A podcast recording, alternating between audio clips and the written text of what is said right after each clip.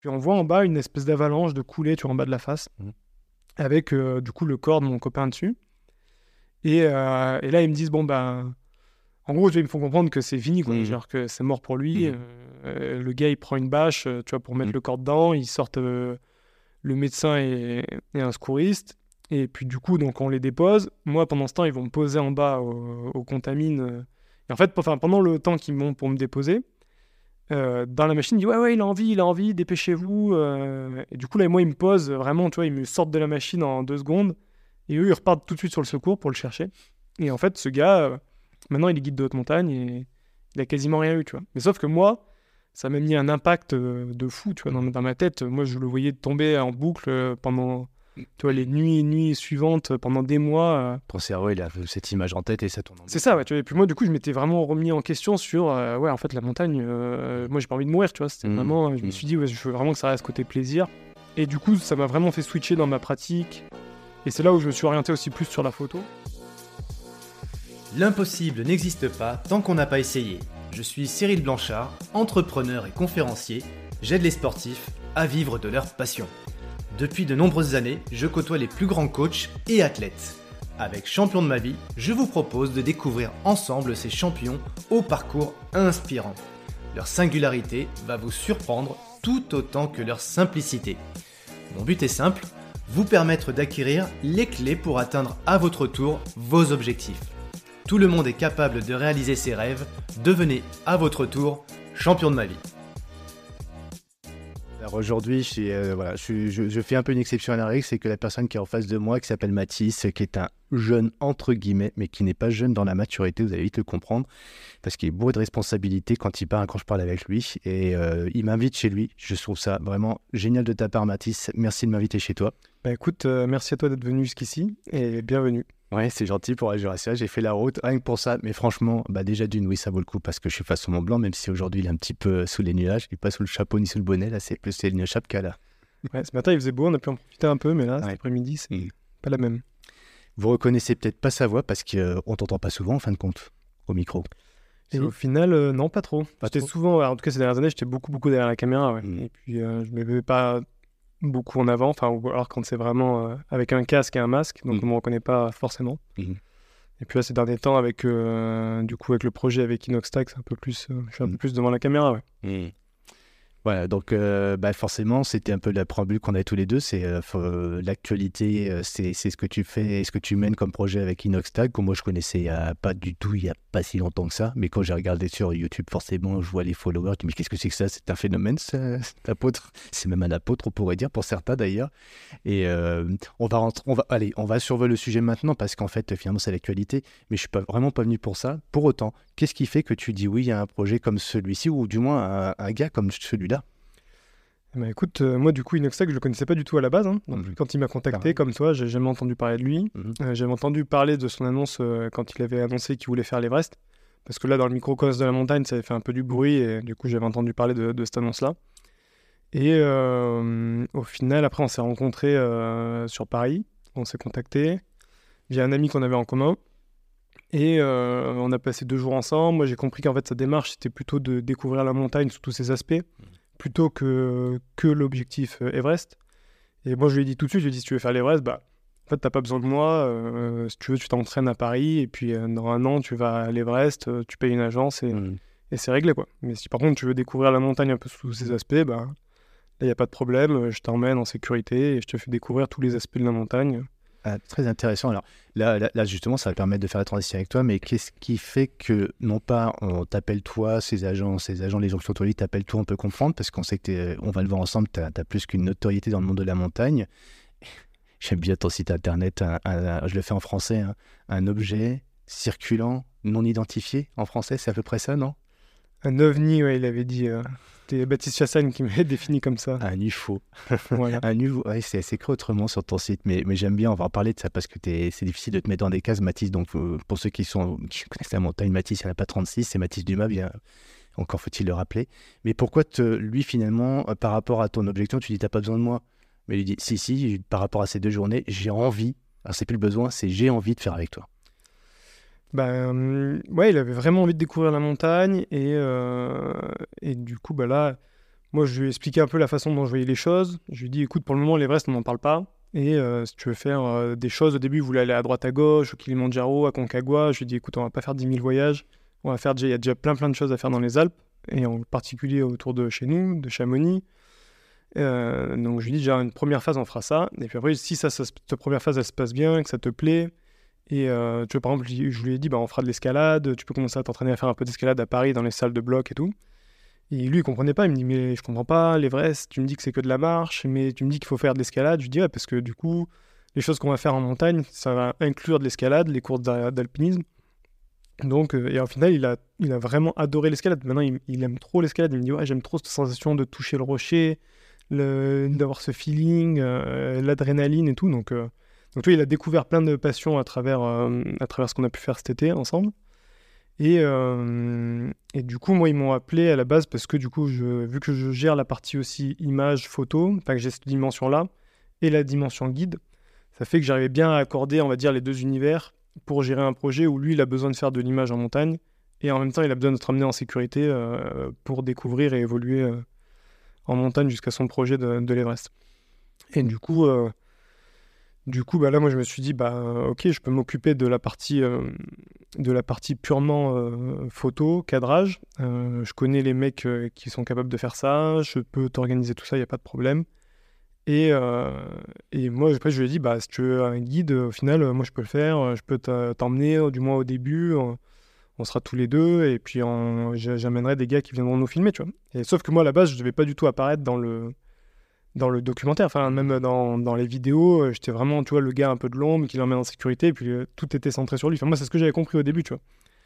Et au final, bah, on a une super bonne relation, on s'entend très bien, au fur et à mesure des, tu des ascensions, du temps qu'on passe ensemble et tout, on s'entend vraiment bien. Moi, au final, euh, bah, je découvre ce petit gars qui est, qui est bourré de talent et, et vraiment qui m'a vraiment impressionné, hein, de, de, détermination, il a un mental impressionnant, et et il est vraiment doué, quoi. Il est vraiment doué dès que je lui explique un nœud, dès que je lui explique une manip, tout de suite c'est intégré, c'est acté. Et, euh, et ça, ça m'a vraiment impressionné, quoi. Et du coup, euh, du coup, ça fait que sa progression, elle a été euh, à vitesse exponentielle, quoi. Mmh. Ça a été très, très rapide. Mmh. Et, et, au début du projet, il avait commencé le projet avec d'autres gars, en fait. Il avait commencé avec notre équipe au tout début. Et, et il devait faire un autre projet. Le, il devait faire le GR20 avec un, gars, qu'on a, un mec qu'on connaît en commun, là, Nico Mathieu qui est aussi euh, youtubeur. Et, euh, et, Nico Mathieu, il a dit ah, Tu fais avec qui ton projet de l'Everest et tout? Il a dit ah, bah, Tu devrais appeler euh, Mathis Dumas, je pense que ce sera un bon gars pour, pour bosser sur ça et tout. Et du coup, Nico qui m'appelle, moi j'étais chez moi, il me dit ouais, T'as entendu parler de ce gars, Inoxtag et tout? Je dis Bah ouais, j'ai entendu parler, mais sans plus quoi. Et il me dit Bah peut-être qu'il va t'appeler si t'es chaud et tout. Je dis Bah écoute, moi je prends les infos, puis après on voit quoi, si jamais. Et bon, au début, je me suis dit, oh là, le bourbier euh, youtubeur qui va aller l'Everest, je me suis dit, ça, c'est encore un plan foireux. Et au final, le gars m'appelle cinq minutes après, il me dit, ouais, salut, c'est Inox, euh, c'était chaud, on se voit sur Paris, machin. Donc, euh, une semaine après, monter à Paris, passer deux jours avec lui. Et du coup, là, bon, bon feeling, bon, bien matché. Et, et puis après, du coup, pendant le mois qui a suivi, toi, le temps un peu de, des négociations, des démarches, qu'est-ce qu'on fait, qu'est-ce qu'on fait pas, ma vision de, de la montagne que je, que je devais exposer. Euh, je me suis dit, est-ce que vraiment je fais ce projet, tu vois, parce que du coup, c'était quand même, enfin, du coup, j'apprenais à connaître ce gars, je me rendais compte qu'il était quand même vraiment, vraiment très influent, et je me suis dit, mais si je le fais pas moi, peut-être c'est d'autres gars qui vont le faire, et ils le feront peut-être pas de la bonne façon, tu vois, ou de la, donnant peut-être pas la meilleure image de la montagne, du moins de ce que moi je pense. Mmh. Et, et je me suis dit, c'est con parce que ça va, ça va nuire au final à l'image de la montagne ça va nuire à, tout le monde, alors que si un gars comme ça, on le prend et on le met dans des bonnes dispositions, derrière il a une influence sur toute la jeunesse euh, française quasiment, et bah du coup tu fais passer les bons messages via ce gars-là, et euh, mm. tu vois, il faut réussir à comprendre ses codes à lui, les appliquer avec nos codes à nous, et du coup tu arrives à faire passer les bons messages et à éduquer au final toute une jeunesse et à donner envie à, à tous les gens qui vont le suivre de, faire de la montagne ou même juste de faire du sport euh, en, général. Hein. C'est mmh. ça le, aussi le but de euh, lui, ce qu'il a envie de faire, c'est que il a envie de, montrer qu'en étant en mouvement, mmh. en faisant des, tu vois, il fait un pas pour aller vers l'Everest, et ben, mmh. en fait, n'importe qui peut se donner n'importe quel objectif Et en faisant un pas vers cet objectif, eh ben, petit à petit, tu vas réussir à, à y arriver, quoi, en se mettant. Alors peut-être ça te prendra deux ans, trois ans. Mais euh, chaque euh, petite étape que tu vas faire te, te rapprochera de ton objectif. Et lui, c'est vraiment ça qu'il a envie de montrer. Il dit, même si il me disait, mais moi, même si je fais pas l'Everest, c'est pas grave. Je me serais donné un objectif. Je sais que j'aurais appris plein de choses. Mhm. Je sais que j'aurais découvert plein de choses. Et c'est le, lui, c'était son but, tu vois, de base, plus que que te dire, je veux faire la croix à tout prix, euh, Mhm. je veux faire le sommet à tout prix. Donc c'est ça qui m'a plu aussi dans la démarche, euh, voilà, avec ce gars. Ah, je repose ma question, Mathis. Pourquoi il a envie de le faire avec toi? Je parle d'envie, là. ça- tu vois, pas... Euh, Merci hein, pour tout ce que tu nous partages et tout. Et c'est- voilà, ça fait une belle, euh, une belle raison de pouvoir accompagner euh, un personnage comme celui-ci et de bouger, faire du sport. Et ça, c'est c'est génial d'avoir un youtubeur qui peut faire transmettre ce message-là plutôt que les JO. Parce que les JO, c'est aussi le message à bouger, euh, prenez soin de votre santé, en entreprise, dans la vie de tous les jours. Mais finalement, les, les, les, les, grands communicants d'aujourd'hui sont des gens comme, euh, comme Inoxtag. Et ben, si tu peux l'apporter aussi, toi, au travers de ton expérience et ton parcours, euh, ce- cette, cette éducation de la montagne, du monde de la montagne, ben, c'est tout à ton honneur. Mais pourquoi il, t'a- et pourquoi il te lâche pas? Alors, je veux dire autrement, il t'a choisi, entre guillemets, lui, de, pour des raisons qui sont liées à l'envie, j'imagine, mais aussi pourquoi il reste avec toi aujourd'hui. Bah, je pense qu'au début, il m'a vraiment fait confiance. Il Mhm. m'a senti dans, la- dans mon approche, euh, il a senti que, que ça allait le faire. En tout cas, on s'est bien entendu, on avait un peu les mêmes références euh, sur des trucs à la con, mais tu vois, genre on écoutait un peu les mêmes musiques, euh, on, voilà, on, on arrivait à se comprendre assez facilement. Mhm. Et alors que moi, je connais pas du tout son univers, tu vois. Je- même ses vidéos, j'avais jamais regardé. Et puis même quand je suis allé le voir, je me suis dit, je me force à pas regarder ce qu'il fait, je veux vraiment le prendre Mhm. Tel qu'il est, tu vois, sans avoir d'influence ou quoi. Mhm. Et au final, euh, en fait, toutes les sorties qu'on a fait ensemble, on a eu un petit peu de chance sur la météo quand même, Mhm. je, je dois le reconnaître. Mais tout a déroulé, euh, si tu veux, tous les, les- à chaque fois qu'il est venu, il venait entre une semaine et dix jours par mois, tout l'été. Et euh, à chaque fois qu'il est venu, c'était que des programmes aux petits oignons, tu vois, où ça s'enchaînait nickel. Il s'est senti en sécurité, il a senti que la progression, elle était logique, c'était réfléchi. Les personnes avec, qu'on a, avec qui on s'entourait, c'était que des, que des mecs euh, voilà, très pros, très reconnus dans le milieu. Et du coup, bah, tu vois, ça, lui, ça l'a mis en confiance. Quoi. Ça l'a mis en confiance. Et euh, pareil, les images qu'on a pu sortir euh, lors de ces entraînements-là, bah, c'était les images que lui, il, attend- il attendait. Donc, donc au final, bah, voilà, ça a matché. Euh, parce que c'est quelqu'un qui est très exigeant quand même. Il est très très exigeant envers lui et aussi envers les, les autres, avec les personnes avec qui il travaille. Et ce qui est normal. Mais du coup, euh, du coup, ça a bien matché parce que du coup, euh, vraiment, euh, moi, du coup, de ma connaissance, c'est vraiment, tu vois, en fait, la rencontre, elle était un peu au, au bon moment de moi, ma carrière, Mhm. et lui, au bon moment de lui, sa carrière. Et du coup, ça, ça a vraiment matché. Mhm. Où moi, je connaissais, bah voilà, toutes les, j'avais déjà bien fait le tour de la montagne, bien fait le tour de toutes les activités. J'étais déjà allé plusieurs fois en Himalaya, donc je savais plus ou moins les, les difficultés qu'il pouvait rencontrer. Et, et voilà, du coup, les, vraiment, les, à chaque fois, ça s'est bien passé. Lui, il a toujours eu des bonnes expériences. Et euh, tu vois, j'essaie à chaque fois de le pousser un tout petit peu hors de sa zone de, de, Mhm. de confort. Mhm. Et, euh, et au début, il me disait, mais t'es fou, euh, on va mourir, euh, c'est n'importe quoi. Et puis au final, maintenant, avec du recul, il comprend, tu vois. Il me dit, mais. Où il y a des choses qu'il me disait, mais ça, c'est impossible à faire. Et maintenant, il l'envisage. Il dit, ah ouais, maintenant, ça, on peut le faire. Donc, il a vraiment compris la démarche, Ouais. tu vois, la- En même temps, faire l'Everest, euh, si on ne se dépasse pas un peu, euh, ça va être compliqué le jour J. Donc là, tu le sors un peu de sa zone de, de, de compétences de- d'urbaine aussi, puisqu'il vient de la, de la ville, quoi. Clairement. Donc, il faut découvrir la montagne, c'est c'est pas le même environnement. Donc, si tu sors pas de ta zone de, de routine, entre guillemets, oui, ça va être compliqué le jour J, quoi. Donc, c'est ce que tu l'amènes à faire, à ressentir, en fait. Ça. Et puis moi, je voulais vraiment qu'il Mhm. soit euh, autonome tu vois, en montagne. Je lui ai dit, euh, je veux que même si tu, on fait l'Everest, Mhm. euh, je veux que tu sois autonome. C'est-à-dire que je veux pas que tu te fasses emmener là-haut et que même en cas de problème ou quoi, je veux que tu puisses, toi, faire les choses par, par toi-même et que Mhm. tu aies aussi une démarche intellectuelle de te dire, euh, ah ben là, est-ce que je suis en train de passer sous un sérac, sur une crevasse Est-ce que l'encordement, il est bon Est-ce que, je sais pas, la corde fixe sur laquelle je suis attaché, elle est bien attachée Enfin, tu vois, toutes ces petites choses je voulais qu'il comprenne en fait. Et lui, il a envie aussi de, de comprendre euh, dans, dans quoi il évolue. Tu vois, pourquoi on met des crampons, j'en sais rien, bipointe Mhm. et pas des monopointes? Est-ce que. Enfin voilà, toutes ces petites choses-là. Moi, je voulais vraiment qu'il soit. euh, qu'il comprenne en fait ce qu'il fait. quoi. C'est ça, c'est simple, et juste qu'il soit, euh, qu'il soit autonome. Et, euh, et qu'il évolue comme un alpiniste et non pas comme un, Ouais. comme un client. Ouais. au final. Ok, donc une vraie cordée, une vraie aventure à deux, un binôme, euh, et du coup, lui apprendre toi, et t'apprends peut-être un peu de lui. S'il y avait un truc que t'as appris, toi, euh, au travers, alors peut-être pas dans la technique, tu vois, de, de l'influence et tout, mais tu vois, humainement parlant, un truc qui t'a percuté, tu vois. Ah, Moi, il m'a, il m'a influencé, euh, il m'a vraiment beaucoup influencé ouais, dans ma façon de faire, dans ma Mhm. vie. euh, c'est quelqu'un qui est, qui bah, qui est très inspirant dans, tu vois, il a plein de projets, il se donne des gros projets, bah, typiquement comme l'Everest. Alors Mhm. que moi, je l'avais dit au début, je dis, mais tu lances l'Everest, t'es même jamais allé en montagne de ta vie, même en altitude. Je lui dis aussi bien physiquement, physiologiquement, aussi bien, je supporte pas du tout l'altitude et tu pourras peut-être même pas faire le Mont Blanc, quoi. Je lui ai dit, donc je lui dis, c'est quand même, euh, avec ton influence et tout, d'annoncer un projet aussi gros comme ça. Alors que tu sais même pas si tu vas réussir à faire le Mont Blanc, parce que physiologiquement, c'est possible que ça, ça marche pas. Ça m'avait surpris, tu vois. Je m'étais dit, ah ouais, putain, le gars, quand même, il. Mais il me disait, mais moi, je m'en fous. euh, Il dit, ouais, vois, il a pas d'ego, quoi. Il dit, même si des fois, il fait des stories, il dit, ouais, les gars, je vais mettre moins d'une heure pour faire le KV. Il met une heure dix, il s'en fout, tu vois. Il dit, bah, Mhm. prochaine fois, je ferai mieux, c'est pas grave, euh, tu vois. mais il cache pas le, euh, il cache pas la vérité, tu vois. Vraiment, il est toujours dans la, dans, la- dans l'authenticité, dans l'honnêteté. Ce qui est assez rare, tu vois, avec les. Je peux faire une dédicace à quelqu'un que tu connais peut-être pas encore. hein, D'ailleurs, il s'appelle Mehdi Meknesh. C'est un, un judoka, un ancien professionnel. Et euh, en fait, Mehdi, euh, il dit un truc tout simple c'est euh, façon pour fou qu'on qu'on va se planter.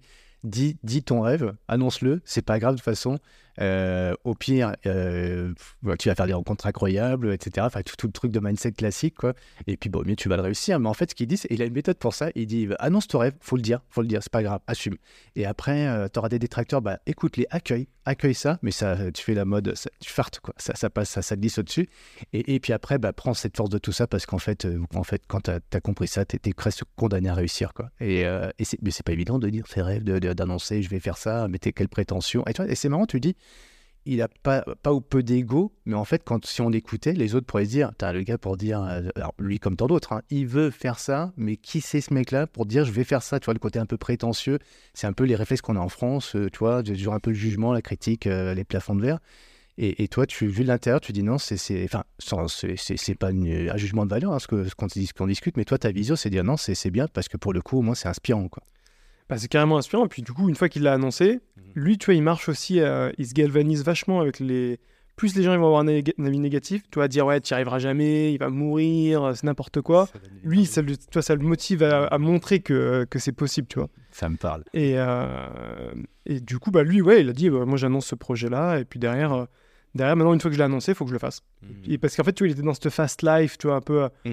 De vie des réseaux, où il va à droite à gauche, euh, il a jamais le temps de couper, il est en Islande et en même temps, il est sur 10 000 autres projets qui vont arriver en France, du coup, Mm. il est jamais vraiment dans le moment présent. Mhm. Et, euh, et du coup, il voulait vraiment prendre ce projet, tu vois, qui est un, projet un peu plus à long terme, parce qu'en fait, tous les autres projets, ça allait tellement vite pour lui, qu'il s'est dit, bah là, faut que je me mette un truc que qu'au moins ça me prenne un an, quoi. Au moins un an euh, minimum, tu vois. Et du coup, il s'est dit, bah, je vais annoncer un truc énorme. Il savait qu'il aimait la montagne, tu vois, c'est quelque chose qu'il avait un peu au fond de lui. Il disait, ouais, j'aime bien la montagne et tout. Et je t'ai dit, bah, après, comme le réflexe d'un mec qui connaît pas plus que ça la montagne, tu s'était dit, bah, je vais faire le plus haut, le plus dur, le plus extrême, l'Everest. Mhm. Bon, bah voilà, du coup, euh, nous, après, dans le milieu de la montagne, on sait que c'est pas forcément le plus, Mhm. le, le plus extrême, le plus dur et tout. Mhm. Mais euh, lui, au moins, ça lui a parlé, ça l'a motivé. Et puis, du coup, il a fait un pas vers ce projet-là. Et mais il avait dit, bah maintenant, une fois que je l'ai annoncé, j'ai pas le choix, quoi. Parce que sinon, il aurait pu faire plein d'autres vidéos YouTube, plein de plein d'autres projets, mais qui étaient peut-être pas forcément. euh, tu vois, c'est que des trucs à moyen, court terme, quoi, au final. Là, c'était le premier projet un peu plus long terme qui, qui se lançait. Ouais. Et qui va le faire, je pense, euh, rentrer dans une autre dimension, tu vois. Parce Mhm. que du coup, en termes de production, c'est quelque chose qui va être euh, au-dessus des productions qu'il qu'il fait normalement euh, de manière classique sur sa chaîne YouTube. Mhm. Donc c'est vraiment, il met un gros gros niveau. Tu veux, si tu veux le, le documentaire qu'il fait pour l'Everest, ça va être du niveau de, de Netflix, euh, voire au-dessus, quoi. Mhm. Mais, mais qui donne, lui, il le donne à YouTube. Il dit, bah moi j'ai commencé sur YouTube, sur YouTube, je le donne à, à YouTube. Alors qu'il a été approché par plein de grosses plateformes, euh, tu vois, Amazon, euh, Netflix et tout. Une Et, sorte de euh, loyauté dans sa façon de fonctionner, du coup. Bah, il dit ouais, moi je suis là grâce à YouTube et euh, j'ai démarré sur YouTube, donc je veux que- il veut que lui même il veut que ce soit que ça reste gratuit et accessible à tout le monde. Tu lui dis bah et alors que ça lui coûte très cher, tu vois, c'est un documentaire qui coûte très très cher, alors qu'il aurait pu se le faire financer et diffuser sur une énorme plateforme. Mais c'est pas son mindset, tu vois. Il était en mode euh, peut-être que dans le futur il fera ça, mais là en tout cas sur ce projet-là, projet. Alors quand on parle de ce projet-là, qui n'est pas, enfin, qui n'est pas que le tien en tout cas, parce que c'est une part de ton projet aussi pour le coup maintenant. Mais moi j'aime bien en discuter parce que finalement quand tu parles de l'autre, tu parles de toi. On, Oui. on pourrait dire quand on écoute ce podcast, on se dit bah, c'est un podcast sur Inoxtag ou sur Mathis Dumas, je comprends plus là. Bah, en fait, quand on, si vous réécoutez, vous mettez bobine arrière et vous réécoutez tout et vous, et vous écoutez pas parler Mat- Mathis en disant il parle de lui quoi. Bah, parce qu'en fait, quand tu parles de détermination, quelqu'un doué, de respectueux, euh, qui a de la confiance, qui est exigeant, qui se dépasse lui-même, est-ce que tu parles pas un peu de toi? C'est un petit peu euh, prétentieux de dire ça, mais Oui, mais pour le coup, le podcast, c'est toi. Alors, on n'aime pas parler de toi, surtout quand on est dans une région de Savoyard. Mais euh, d'ailleurs, Tony Sbalby, qui, qui bah, vous connaissez parce que je l'ai interviewé dans le podcast, mais pour qui j'ai un immense respect. De toute façon, général, j'ai du respect pour beaucoup de gens sur cette planète, et fort heureusement d'ailleurs. Mais notamment pour des gens un peu taiseux, tu vois. euh, Parler de toi, c'est toujours compliqué. Mais en même temps, tu ne vas pas pouvoir y échapper. Donc, euh, et là, c'est ce que tu as fait. Finalement, je pense que tu parles de toi. S'il y avait une notion, en tout cas, en détermination, le côté respect, le côté euh, exigence, dépassement de soi, transmission, s'il y avait un mot, toi, qui t'impacte le plus euh, pour toi personnellement, pour parler de toi, moi, ce serait plutôt détermination. ouais. détermination. Détermination, c'est Mm. quelque chose qui me parle beaucoup. Mm. Et je pense aussi c'est pour ça que ça a bien matché, matché avec, euh, avec Bah parce qu'au Mm. final, on a les- un peu les mêmes valeurs. Et, et maintenant, c'est vraiment un, un- un ami, quoi.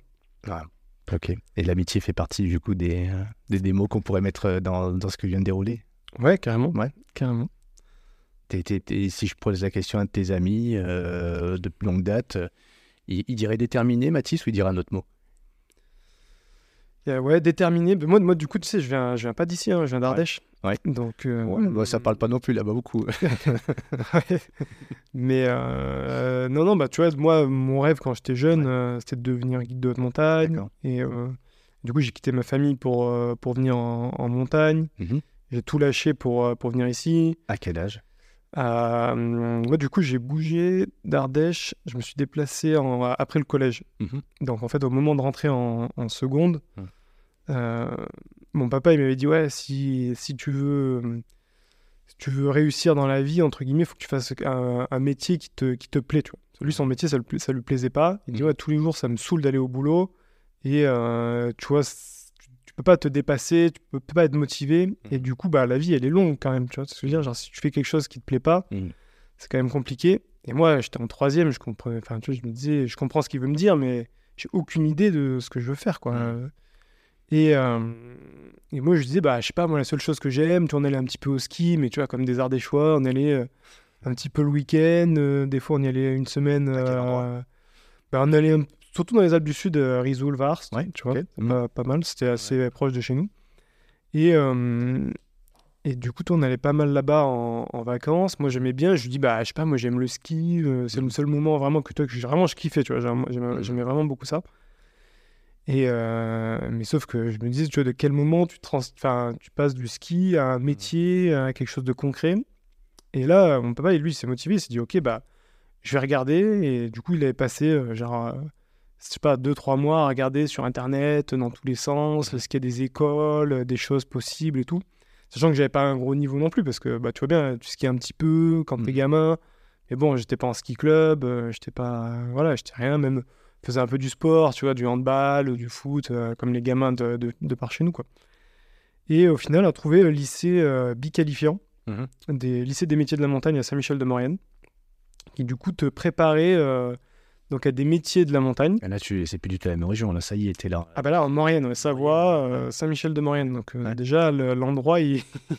Et là, C'est- tu pars en seconde. euh, Bah, du coup, d'abord, je fais les tests. Ok. Tu vois, il y avait des tests d'entrée. Du coup, j'étais allé là-bas pour voir un peu ce que ça disait. Je m'étais dit, ah ouais, quand même, tu sais, c'est un peu une vallée austère, la Savoie. Enfin, la, la Maurienne, c'est quand même... Ouais, c'est tristouné quand même. Ouais, au début, quand t'arrives, tu te dis, ah ouais, c'est un peu austère, les gens, ils parlent pas trop, c'est pas trop le même, euh, la même ambiance que par chez nous. Ça causait plus en Ardèche que. Ouais, tu sentais que les gens étaient plus. À nous, il y a un petit peu d'influence du Sud quand même. C'est plus, Ouais. euh, tu vois, les gens, ils, au moins, quand tu les croises, ils disent bonjour, euh, même si tu connais pas. Là, en Savoie, c'est, ils te regardent et c'est tout, quoi. hein. Il y a pas de...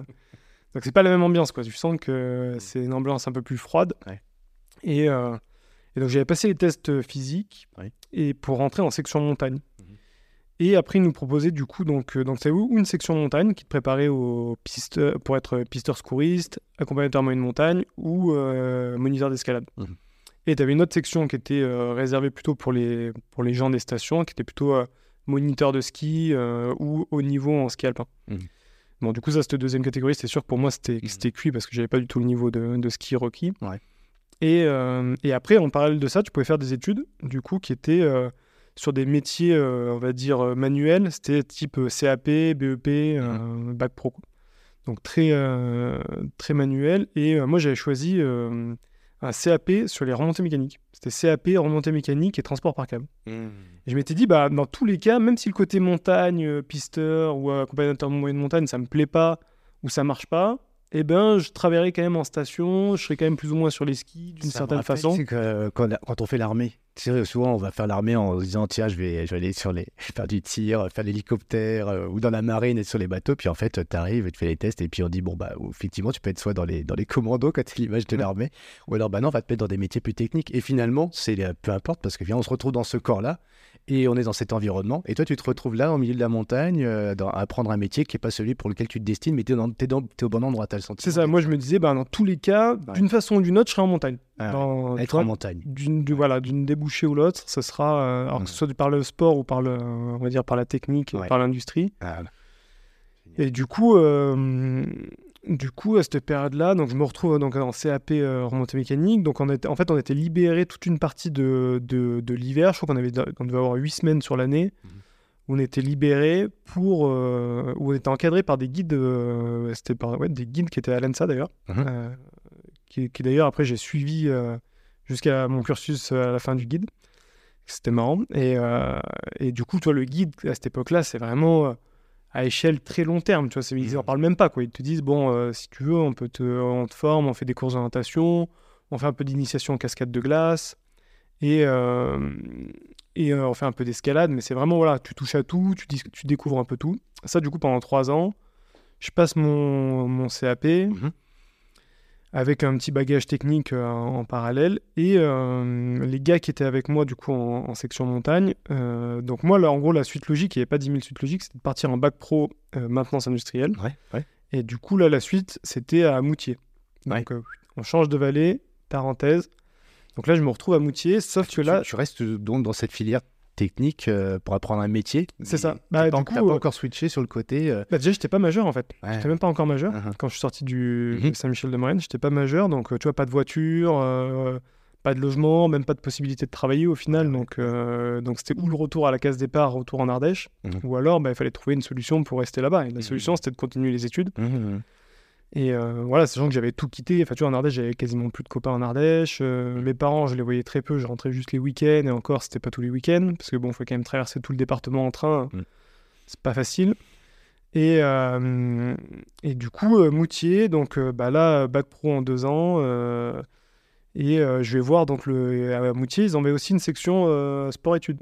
Ouais. Un peu la, la même chose, avec une section montagne, une section ski. Ouais. Et là, je vais voir le directeur de la, de la section montagne.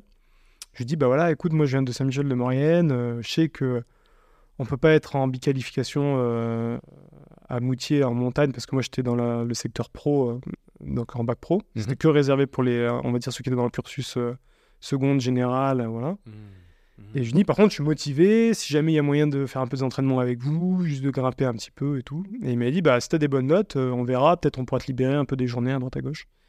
Et au final, de ce gars-là, c'est Nicolas Reynaud, qui était le, du coup le directeur du, enfin le président du club alpin français, et avec qui j'ai fait pas mal de montagnes euh, l'été. euh, En gros, l'été, lui, il me disait, bah, je t'emmène dans les écrins. Lui, il connaissait toutes les marches d'approche, euh, il avait fait tous les sommets euh, 25 fois, mais il n'avait pas fait toi, les voies techniques. C'était pas du tout un mec technique, tu vois, c'était un mec qui a une Mhm. grosse, grosse endurance, Mhm. une énorme culture de la montagne, et euh, il me disait, bah, toi, t'es, techniquement, j'étais j'étais bon, mais par contre, moi, je connaissais rien, j'avais pas de, ni de culture de la montagne, Mhm. ni de, je connaissais pas ni les marches d'approche, ni les, les coins, je connaissais rien. Et lui, il avait plein d'idées d'enchaînement, de courses à droite, à gauche. Mhm. Et, euh, et du coup, bah, le deal, c'était que lui, en gros, il m'emmenait un peu sur les marches d'approche, il connaissait les voies normales et tout. Et moi, je faisais tout ce qui était un peu les longueurs dures, euh, techniques. Du coup, on a fait pas mal de, de courses ensemble comme ça dans, dans l'été. Et au final, euh, au final, même, ça m'a permis de faire beaucoup de ma liste de courses, euh, le fait d'être en études aussi. Parce Ouais. que, euh, bah, tu vois, quand tu es en études, euh, tu es jeune, tu as du temps libre. Euh, tu vois, j'avais les vacances, Mhm. les grandes vacances d'été. T'as pas de t'as pas de, de femme, t'as pas d'enfant, t'as pas de, de crédit. Enfin, tu vois, ce que je veux dire, t'es libre, tu fais. Mhm. Donc, en fait, moi, je faisais que de la montagne à bloc tout Ouais. le temps, quoi. Et du coup, pour moi, ça a été assez facile. Et du coup, je fais mes deux années à Moutier, je passe mon bac pro. Et en même temps, euh, après, du coup, je pars en BTS à Chambéry. Je suis en B- un BTS en maintenance industrielle. Et euh, en même temps, les, les copains avec qui j'étais à Saint-Michel-de-Maurienne, eux, ils sont partis à Chamonix pour faire, un- eux, un bac pro. Eux, c'était à l'époque, c'était en, en vente action marchande, Mhm. donc euh, voilà, truc de commerce. Et, euh, et du coup, bah, moi, les week-ends, j'allais chez eux à Chamonix, tu vois. Et du coup, eux, ils étaient en, en biqualification à- au lycée à Chamonix.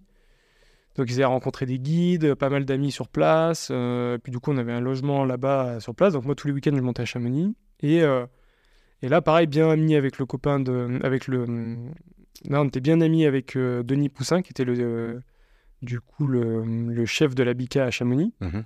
Et euh, qui, du coup, bah, pareil, nous a emmené un peu à droite à gauche, euh, euh, nous a présenté des guides. Et tu vois, du coup, on était, on était sur place, on avait les infos de c'était quoi les courses qui marchaient, euh, qui étaient en condition. Et du coup, bah là, pareil, ça nous a permis de faire de la montagne. Du coup, tous les week-ends, on faisait de la montagne à bloc. On rentrait, on était explosé.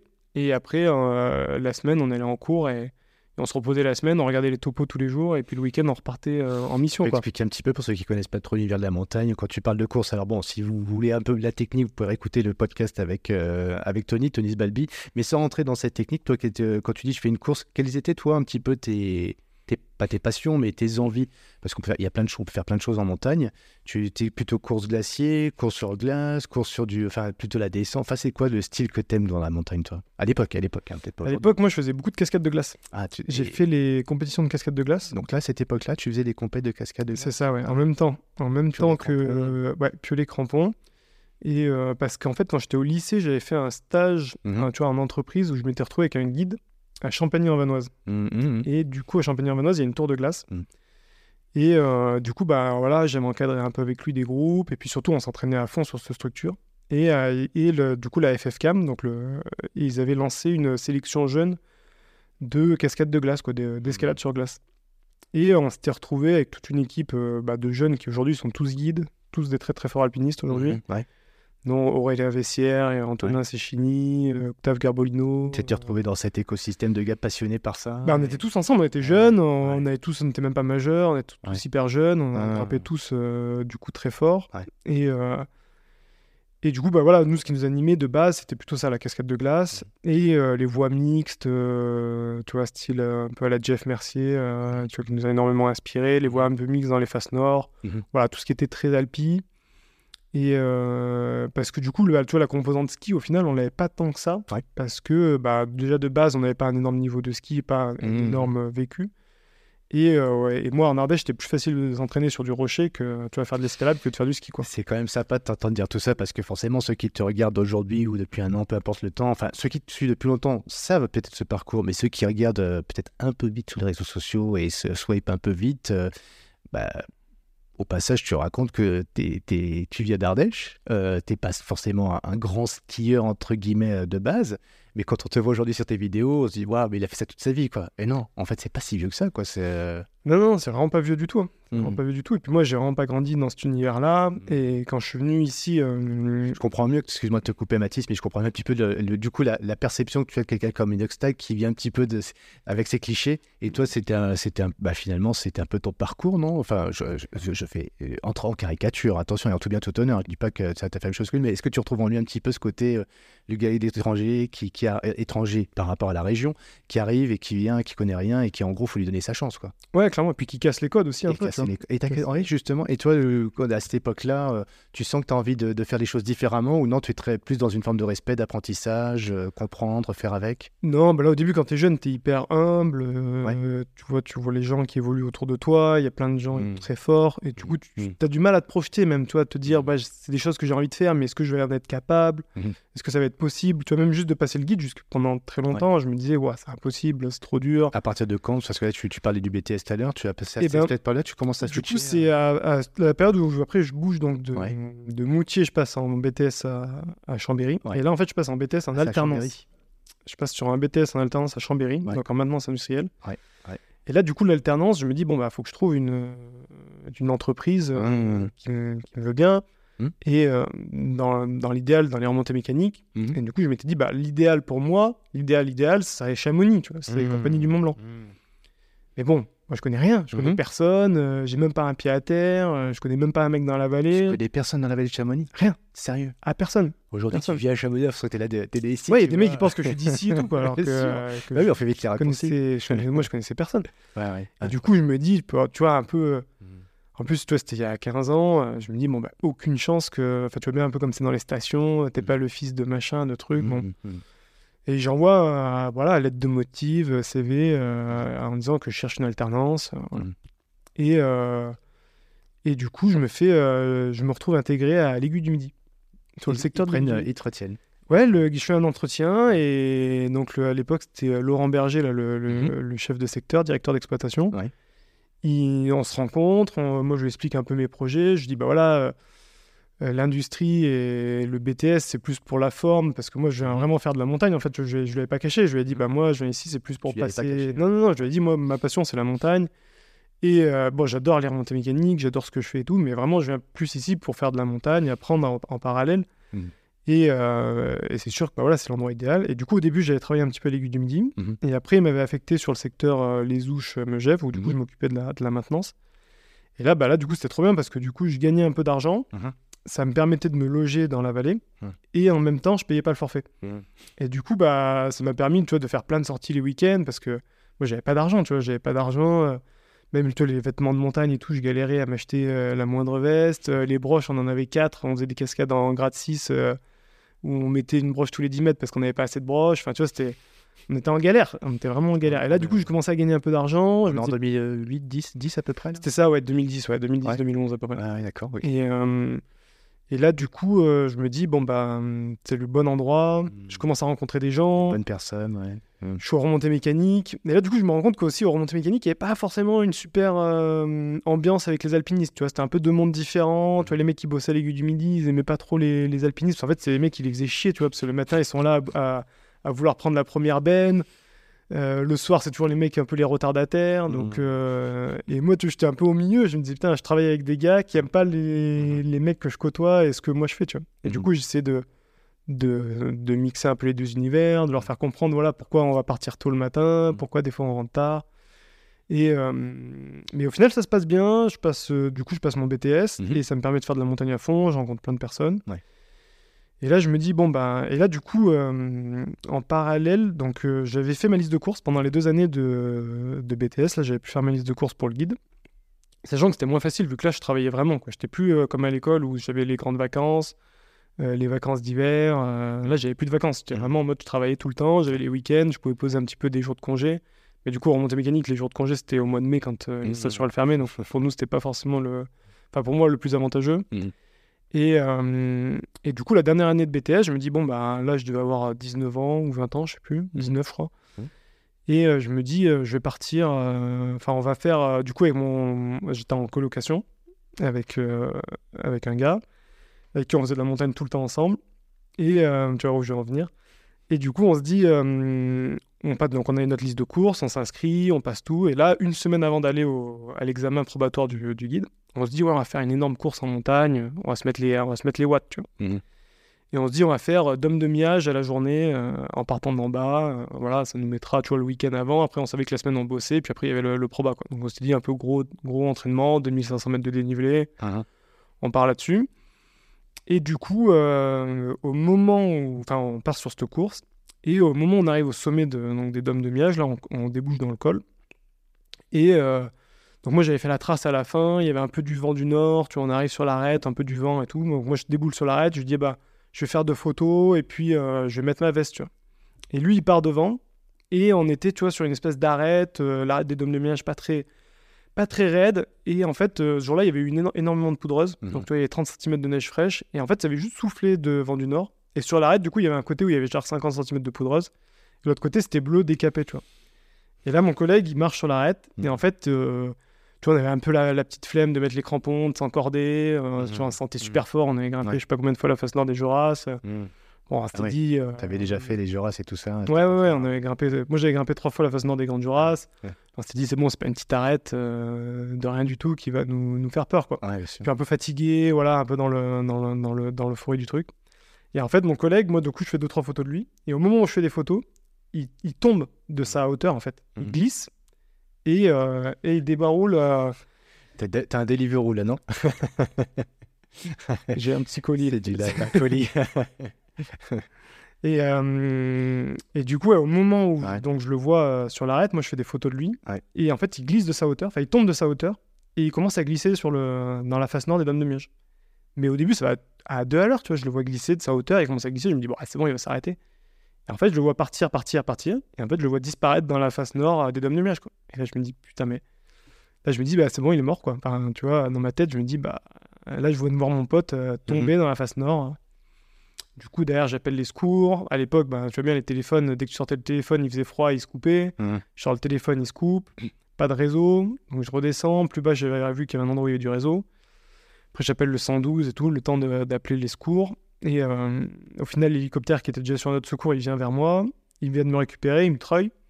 Et ils me disent, bah, qu'est-ce qui s'est passé? Je dis, bah voilà, mon copain est tombé, il est tombé en face nord, mais j'ai aucune idée de, de où il est, tu vois. Je sais même pas, tu vois, dans ma tête, je me dis, ouais, je savais que la face nord des Dômes de elle était grosse, mais Mhm. j'avais pas de de- d'échelle, tu vois. Je me disais, est-ce qu'il est tombé à un endroit où c'est 1000 mètres? Est-ce que c'est 200 mètres? Aussi bien, il s'est peut-être arrêté sur une rivière juste en dessous.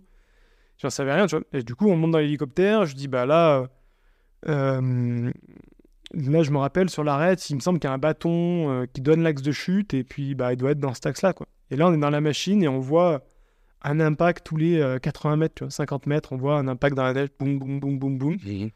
Donc là, on voit, et puis on voit en bas une espèce d'avalanche de coulée, tu vois, en bas de la face, Mhm. avec euh, du coup le corps de mon copain dessus. Et, euh, et là, ils me disent, bon, bah, en gros, tu vois, ils me font comprendre que c'est fini, quoi. Mhm. Genre que c'est mort pour lui. Euh, le gars, il prend une bâche, euh, tu vois, pour mettre le corps dedans. Ils sortent euh, le médecin et, et un secouriste. Et puis, du coup, donc, on les dépose. Moi, pendant ce temps, ils vont me poser en bas au, au contamine. euh. Et en fait, pendant le temps qu'ils m'ont pour me déposer, euh, dans la machine, il dit Ouais, ouais, il a envie, il a envie, dépêchez-vous. euh. Et du coup, là, moi, ils me posent vraiment, tu vois, ils me sortent de la machine en deux secondes.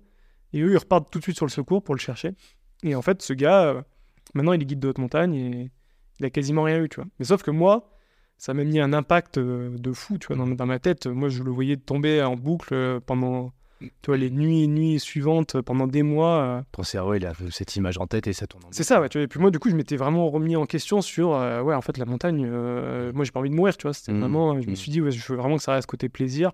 Et du coup, ça m'a vraiment fait switcher dans ma pratique. Et c'est là où je me suis orienté aussi plus sur la photo, parce que du coup, tu vois, la photo, j'en Je faisais. peux te poser une question un peu personnelle. On, Ouais. coupera après s'il faut la couper celle-ci, hein, mais euh, parce qu'en fait, moi, il m'est arrivé un grave accident de la route, ça n'a rien à voir, mais pareil avec. et j'ai- je, dis un- je, je dis son prénom, c'est David. Mais depuis qu'on a eu cet accident, euh, on a vécu la mort presque tous les deux, tu vois, on est tous les deux indemnes. Bon, lui, il culpabilise de cet accident parce qu'il c'était le driver. On n'aurait jamais dû prendre la voiture après une, course, bref. Et euh, c'est dur, tu vois, pour, lui comme pour moi, de se reconnecter, de se retrouver parce que tu as vécu un monde dramatique et tu culpabilises l'un vers l'autre, quoi, en fait. Mhm. Et toi, avec du recul aujourd'hui, ce gars, c'est ce que tu veux le nommer ou pas, mais en tout cas, comme, qu'est-ce qu'il est resté de, ce, de cet instant-là pour toi et entre vous deux? Que- Si c'est pas, hop là, voilà, du coup, je tape dans le micro, si c'est pas indiscret. hein. Non, mais de cet instant-là, en fait, lui, pour lui, euh, ça a été vide. Parce qu'en fait, lui, il a oublié, il a tout oublié. Ah, il a C'est-à-dire qu'en fait, euh, lui, son cerveau, il a switché. C'est-à-dire que, euh, en fait, lui, il s'est vu mourir. Enfin, je pense que son cerveau, quand tu il y a un truc, quand tu- Oui. ton cerveau, Ouais. quand tu penses que tu vas mourir, ton cerveau, il efface en fait les images pour pas Mhm. que tu Mhm. restes. euh, Et je suis tout exact, ça, c'est exactement ce qui se passe. Tout et, à fait. ouais. et du coup, bah, en fait, lui, il s'est réveillé dans le lit d'hôpital, il comprenait pas ce qui se passait au début. Tu vois. Ok. Il était en mode, ben, je comprends pas, je suis sur une arête, et puis là, je me retrouve, je suis dans un lit d'hôpital, il a pas. et lui, il s'en est jamais rappelé de ce qui s'est passé. tu vois. C'est moi qui lui ai expliqué voilà, ce que j'ai Ouais. vu. Et au final, c'est ce qu'on dit souvent, les, les, plus traumatisés, c'est les gens qui voient le, Oui. le traumatisme, enfin, qui voient l'action, Ouais, quoi. Parce ouais. que du coup, tu as vraiment eu le temps de voir, d'analyser. Alors que lui, bah, au final, maintenant, il se rappelle plus de rien. Et lui, il a continué sa vie. Il a eu très peu de séquelles. Il a Mm. fait quasiment rien eu dans la chute.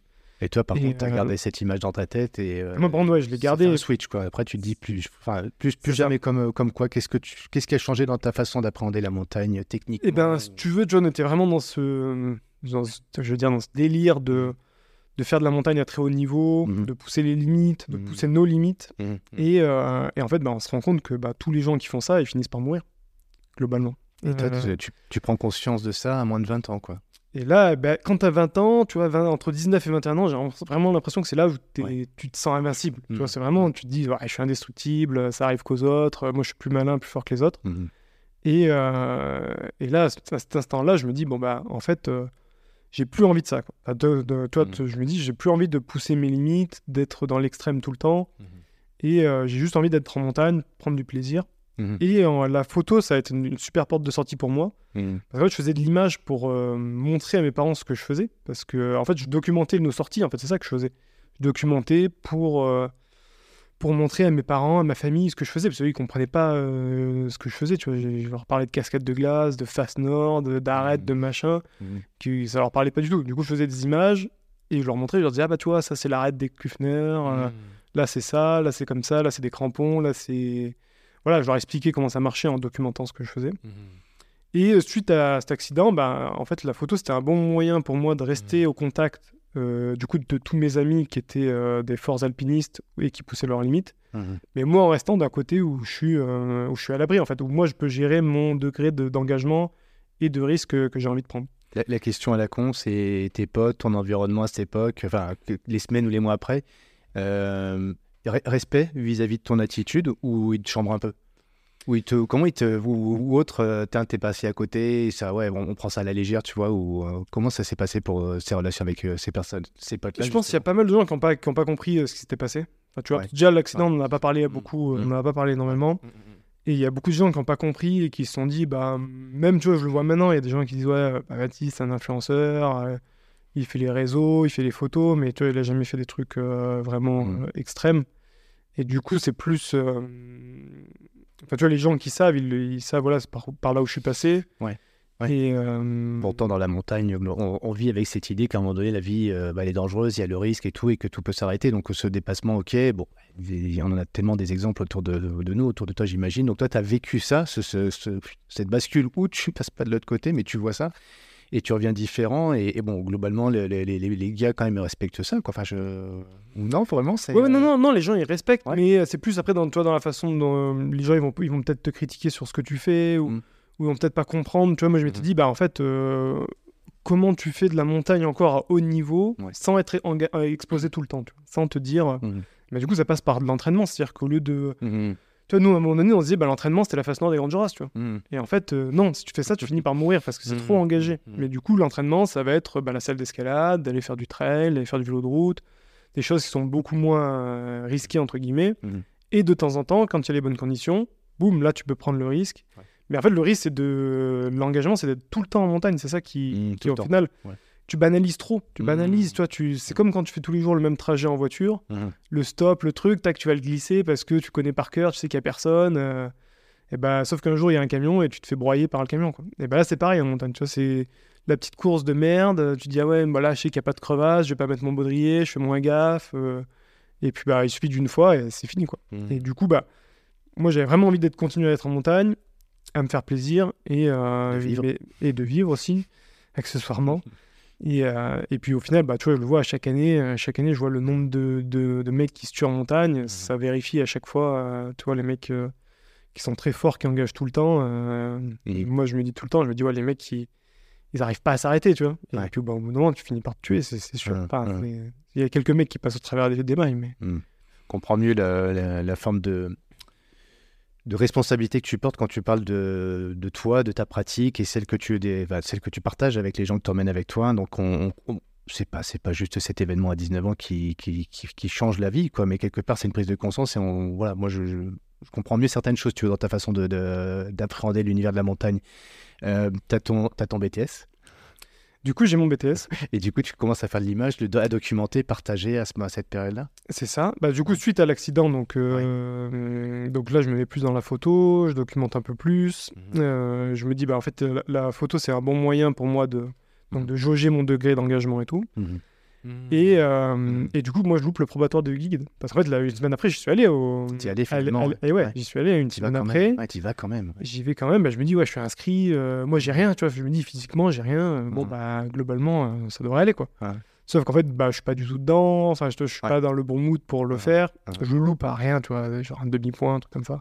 Ouais, mais c'était l'histoire qui s'écrivait là, quoi. C'est. Et voilà, et du coup, je le loue. Je me dis, bon, bah, c'est pas grave. En plus, toi, je suis jeune, Mhm. j'ai le temps. euh, et puis, au final, je me dis, bon, bah, c'est pas grave, je ferai une année de plus. Mes parents, ils seront contents. Une année, une étude- une année d'études en plus. Et du coup, je me fais euh, une licence à Lyon. Toujours en alternance. Donc là, Retour à la vie urbaine. voilà, bah, du coup, en fait, je me... chaque fois, je me déplaçais euh, de plus en plus vers des villes Ouais. urbaines. Ouais, ouais. Et donc là, je me dis, bon, bah, une année de plus, licence, euh, tu vois, en venant d'un CAP et tout. Enfin, tu vois, Mhm. pour moi, Et licence en quoi euh, d'ailleurs Bah, pareil, maintenant, c'est industriel. Ah, tu restes toujours dans la côté Dans le- pro euh, Toujours pro, ouais. Du coup, j'étais même dans la même entreprise. Tu vois, je suis resté euh, compagnie du Mont Blanc euh, Tu faisais des allers-retours entre Chamonix et, et Lyon. Ouais. Du coup, j'avais une semaine, une semaine, ouais, un petit peu l'Ardèche. j'avais une semaine euh, de cours par mois. Mhm. Tu vois, donc c'était pas énorme. Je me Ouais. disais, bon, au final, euh, c'est presque comme travailler, mais sauf qu'une semaine par mois, euh, tu, vas, tu vas à Lyon faire des études. Et du coup, ça m'a laissé une année de plus où, euh, bah, tu vois, pareil, quand t'es en études, t'es un peu plus flex, t'es un peu plus euh, libre. Et euh, pour me- m'entraîner et, et repasser ce probatoire du guide. Mhm. Et là, du coup, donc l'année d'après, je passe le guide, enfin, je passe le probatoire, je réussis le probatoire. Et là, à la fin, je me dis, bon, donc j'ai le probatoire, tu vois, je plus en septembre, et je me dis, bon, bah, j'ai le probatoire en main, en poche. Et, Qu'est-ce que tu appelles le probatoire? Donc l'examen probatoire, c'est l'examen qui te donne le droit de rentrer dans le cursus de guide. Mhm. Donc en gros, c'est euh, tu dois justifier d'une liste de courses. Tu as 50 courses dans montagne à faire. Une dans, en fait, 10 courses dans chaque discipline. Tu vois, 10 courses d'escalade, d'alpinisme, de ski de randonnée. Et, euh, et après, eux, ils, jugent déjà. Tu as une, inter- une interview, une, as un examen oral pour voir déjà dans quel état d'esprit tu es pour. Quand tu dis pour- c'est l'ENSA, c'est l'ENSA, Mm. c'est les profs de l'ENSA. Donc en fait, tu as un premier examen où ils viennent te, juger euh, sur l'aspect mental et ton expérience, voir dans quel état d'esprit tu es, si tu viens pour les bonnes raisons, et euh, un peu connaître voilà, ton, expérience en montagne. Donc là, c'est là où tu présentes tes listes de courses. Et après, ensuite, c'est que des tests physiques, purement physiques et techniques, où ils vont juger euh, tes aptitudes physiques, voilà, pures. Et après, tu as juste une semaine à la fin où, euh, où tu mets en application en montagne, où là, voilà, ils vont voir comment tu évolues en montagne. Même si tu es très fort, j'en sais rien, un mec qui grimpe euh, du 8B, mais que sur une arête en, en 3, en 3A, tu vas à la même vitesse que dans du 8B, ben, tu vois, Mm. ça va peut-être pas, ça va peut-être pas marcher. Mhm. Donc voilà, du coup, ça, ça se passe bien. Donc là, en gros, j'ai le droit d'entrer en formation, donc en cursus de, dans la formation, dans le cursus de guide. Et en septembre, donc fin de, fin de mon alternance, et là, je me dis, bon, bah, j'ai la possibilité, donc je réussis ma licence. Ouais. Et je me dis, bah, j'ai la possibilité de continuer en école d'ingénieur ou de euh, passer le, Mhm. le guide, quoi. Mhm. Et là, je me dis, bon, euh, en fait, euh, le choix, il a été assez vite fait. C'est que. T'as les écoles d'ingé qui te tendent des bras sur Lyon. Ouais, ouais, ouais, toi, j'avais, je sais plus, j'étais inscrit à l'école et tout, ils me prenaient, euh, l'entreprise, ils me suivait et tout. C'est une sorte de voie Et royale. sauf, entre que, euh, sauf que là, l'école d'ingé, je me dis, euh, Ouais. je vais plus pouvoir y aller au talent, tu vois. Genre là, jusqu'à. Voilà, là, jusqu'à la licence, ça passait. J'avais un peu des lacunes dans les matières, on va dire générales, parce que venant de CAP et tout, tu as quand même deux, trois, deux, trois petites lacunes qui, se- qui se créent. Et euh, je me dis, bon, là, l'école d'ingé, il va falloir, il va falloir vraiment bo- bosser. Et euh, je me suis dit, ça va pas être possible de faire. euh, tu vois, la première année, tu as trois mois où il faut que tu te libères pour passer les stages d'aspi. Il me Mhm. dit, voilà, ça va être euh, quand même vraiment compliqué. Et au final, euh, je tourne un peu le truc dans tous les sens. Et ils me disent, bah, là où je travaille, donc à la compagnie du Mont Blanc, ils me disent, bah, ou on t'embauche, ou on te garde en alternance euh, pour faire ton, ton école d'ingé, tu vois. Ouais. Donc moi, je me dis, bah, ok, super, j'ai cette garantie-là. Et euh, par contre, euh, bah, si tu veux faire tes stages d'aspi, il faut que tu te dégages du temps libre. Donc, ce sera sur tes vacances, ou du Mhm. sans solde, ou voilà, quoi. Donc là, je me dis, putain, pour l'école d'ingé, ça va être compliqué. Mhm. C'était quand même trois ans Mhm. en plus, donc ça, c'est un peu long. Et au final, je me rends compte que je me dis, si, si j'arrête les études et le travail, et que je me dis, je réoriente mon, mon, mon travail, en fait, euh, une réorientation, et ben du coup, je bénéficie du chômage, Mhm. parce que du coup, j'ai travaillé pendant trois ans, Mhm. et en plus, il m'aide à payer ma formation. Mhm. Donc là, moi, je suis allé les voir, j'aurais dit, bah les gars, moi, je suis pas, je suis pas, je suis, enfin, je suis pas un fainéant, je suis motivé de travailler et tout, mais je dis là, quand on me dit euh, que je peux rester chez moi en étant payé, et en plus on me paye ma formation, ou alors faut que euh. Je vais être payé quasiment la même chose en travaillant et que je mets potentiellement le, le péril, tu vois, de, de ma Mm. formation, enfin de tout. En fait, au final, je me suis dit, si je fais tout, je vais peut-être, je vais pas réussir à avoir mon école d'ingé, enfin, je vais pas avoir le, le diplôme. Peut-être en même temps, je vais faire foirer mon, mon diplôme de guide. Et du coup, bah, du coup, je me suis dit, bon, bah, ok, j'arrête. Ça me fait euh, six mois où je me mets au chômage. Ça me paye, euh, au final, il payait pas toute la formation, mais il payait juste un module. Si, euh, là, là tu as, un choix. qui a- t'as un choix. Euh, Qu'est-ce qui détermine ce choix? Si tu dois résumer en, en un mot, je parle pas de ton environnement, les conseils des autres, etc. Tu tu t'écoutes toi. À ce moment-là de ta vie ou avec du recul, tu dis s'il y a un mot qui guide ton choix, c'est quoi? Là, ce qui guide mon choix, c'était vraiment de rester sur un métier passion. Passion. Et du coup, je m'étais dit, euh, même tu vois, les- le, le métier d'ingénieur, je m'étais dit, est-ce que c'est vraiment fait pour toi tu vois? Moi, j'étais quand même un mec de terrain, tu vois, j'aimais Mhm. bien être sur le Ouais. terrain et tout. Opérationnel. Je me suis dit, même si d'un point de vue purement euh, industriel, Mhm. Le travail d'ingénieur, est-ce que ça te plaît vraiment, tu vois, d'être dans un bureau d'études euh, Et je me dis, finalement, non, ça, c'est pas ce que j'ai envie de faire. Moi, j'ai envie d'être sur le terrain. Mhm. Et du coup, je trouvais que tu vois, BTS licence, c'était le bon compromis Mhm. où tu fais quand même, euh, tu réfléchis un petit peu avec ta tête et tu fais aussi de, tu vois, de- du manuel, quoi. Tu es sur le terrain. Donc, je me dis, finalement, ça, ça me va bien. Mhm. Et euh, du coup, bah, on peut s'arrêter là. Et derrière, ben, on peut lancer le, le diplôme de guide. Et puis après, on voit euh, qu'est-ce qui match, qu'est-ce qui match pas. Sachant que ça me plaisait vraiment, tu vois, de travailler dans les remontées mécaniques. Même si demain, tu me dis, ouais, il faut retourner là-bas. Moi, je Mhm. retourne. Vraiment, ça me, ça me plaisait. J'étais pa- passionné par ça. Sérieux? Ouais, vraiment, vraiment. Non, vraiment, la... Y a- a 30 ans. Aujourd'hui, euh, il y a un gros choix qui, s'est- là. euh, parce que le métier de, de la, de la documentation, la vidéo, tout ça, c'est fini. C'est-à-dire, le digital, c'est mort. Il n'y a plus de digital. euh, Tout, tout, tout s'arrête. remplacé en IA. Il n'y a que les manuels et on va repasser la montée téléphérique en manuel. Tu vas nous trouver un truc. Non, mais tu vois, je me suis toujours dit, au final, ce sera que du bonus, le guide, le guide et la photo. En fait, je voyais même pas ça comme, du, comme un travail, au final. Tu vois, Ouais. Je me disais, bah, ouah, si j'arrive à le faire, c'est incroyable. Et puis, plus tu cheminais dans, ce, dans cette réflexion, plus ça devenait une évidence pour toi? Et puis, ouais, ouais, ça devenait une évidence. Je me Mhm. disais, ça marche bien. Ouais. Au final, euh, bah, le diplôme de guide se passe bien. euh, la photo en parallèle, ça explose. Alors, tu- quand tu, Euh, tu- tu dis la photo, es déjà, t'es déjà. Oui, comme tu disais, l'alternance te permet d'avoir une rémunération. Tu t'équipes avec du matériel à l'époque. ah, là, j'investissais tout. hein. J'avais Ah, un euro. ouais, tout. j'avais un euro, je le mettais dans, dans, dans un appareil je photo. hein. Je fais la dédicace à Victor, on en parlait tout à l'heure. Victor Varkus, qui a des gars qui bossent avec toi, parce qu'en fait, il, il dit la même chose que toi. Comme quoi, le mimétisme, ça marche. hein. Je me rappelle quand il était étudiant, il dit Moi, dès qu'il y a un euro qui tombe dans le porte-monnaie, c'est dans l'appareil photo, j'investis, j'investis, j'investis, et je crois à fond à ma passion. Pourtant, il fait des études de commerce, de business. Et bon, bref. Mais comme quoi, tu investis tout ton argent dans ton dans Ah bah, matériel. Ouais, ouais, bah, du coup, c'était le matériel de montagne, De montagne et, et de euh, photo, et de photo. ouais. Ah.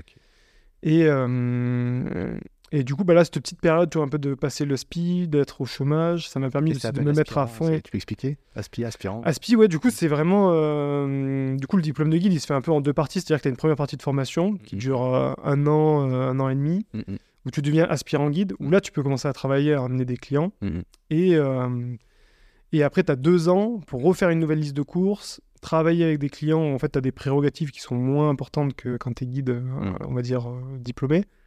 Euh, en fait, c'est pour toi, là, pour te faire la main, pour que tu te retrouves. c'est progressif, en fait. Tu vois, c'est vraiment de, sur l'expérience, sur lequel ça se fait beaucoup. Et du coup, bah voilà, au lieu d'avoir, j'en sais rien, quatre clients, tu n'en auras peut-être que deux. Il y a certaines courses que tu pourras pas faire. Donc là, c'est toute une partie où tu es aspirant guide. Mhm. Et après, une fois que. Après, tu as les examens euh, finaux de, euh, du diplôme de guide. Ouais. Où là, du coup, bah, tu viens justifier ton expérience d'encadrement, euh, plus ton niveau technique. Voilà, c'est vraiment quelque chose de complet. Mhm. Et là, du coup, tu deviens du coup, diplômé guide de haute montagne. Et, et moi, en- T'as t'as ton, t'as tes deux. euh, tu t'écris là, t'es en train d'écrire l'histoire en fait. C'est ton projet, il commence à se, à se construire. T'es dans les starting blocks, ça y est, ça commence à être bien clair pour toi à ce moment-là. Si on fait un arrêt sur image à cette période-là, est-ce que t'es devenu aujourd'hui? Euh, Tu vois, en gros, c'est quoi 8 ans 7 ans?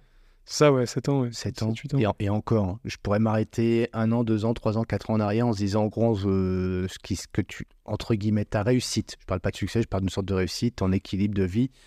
Euh, à quel moment de ta vie tu te dis ça y est, là je, suis, je, je me s'autosuffis financièrement, je suis dans le bon le job que j'aime, j'ai j'ai tout qui est équilibré. C'est à quel moment de ta vie tu te fais cette réflexion-là? Euh, je pense que c'est un an ou deux après avoir le diplôme de guide. Un an ou deux. C'est-à-dire, Mm. toi, à quel âge? Bah, J'avais euh, 25, 25, 26 ans.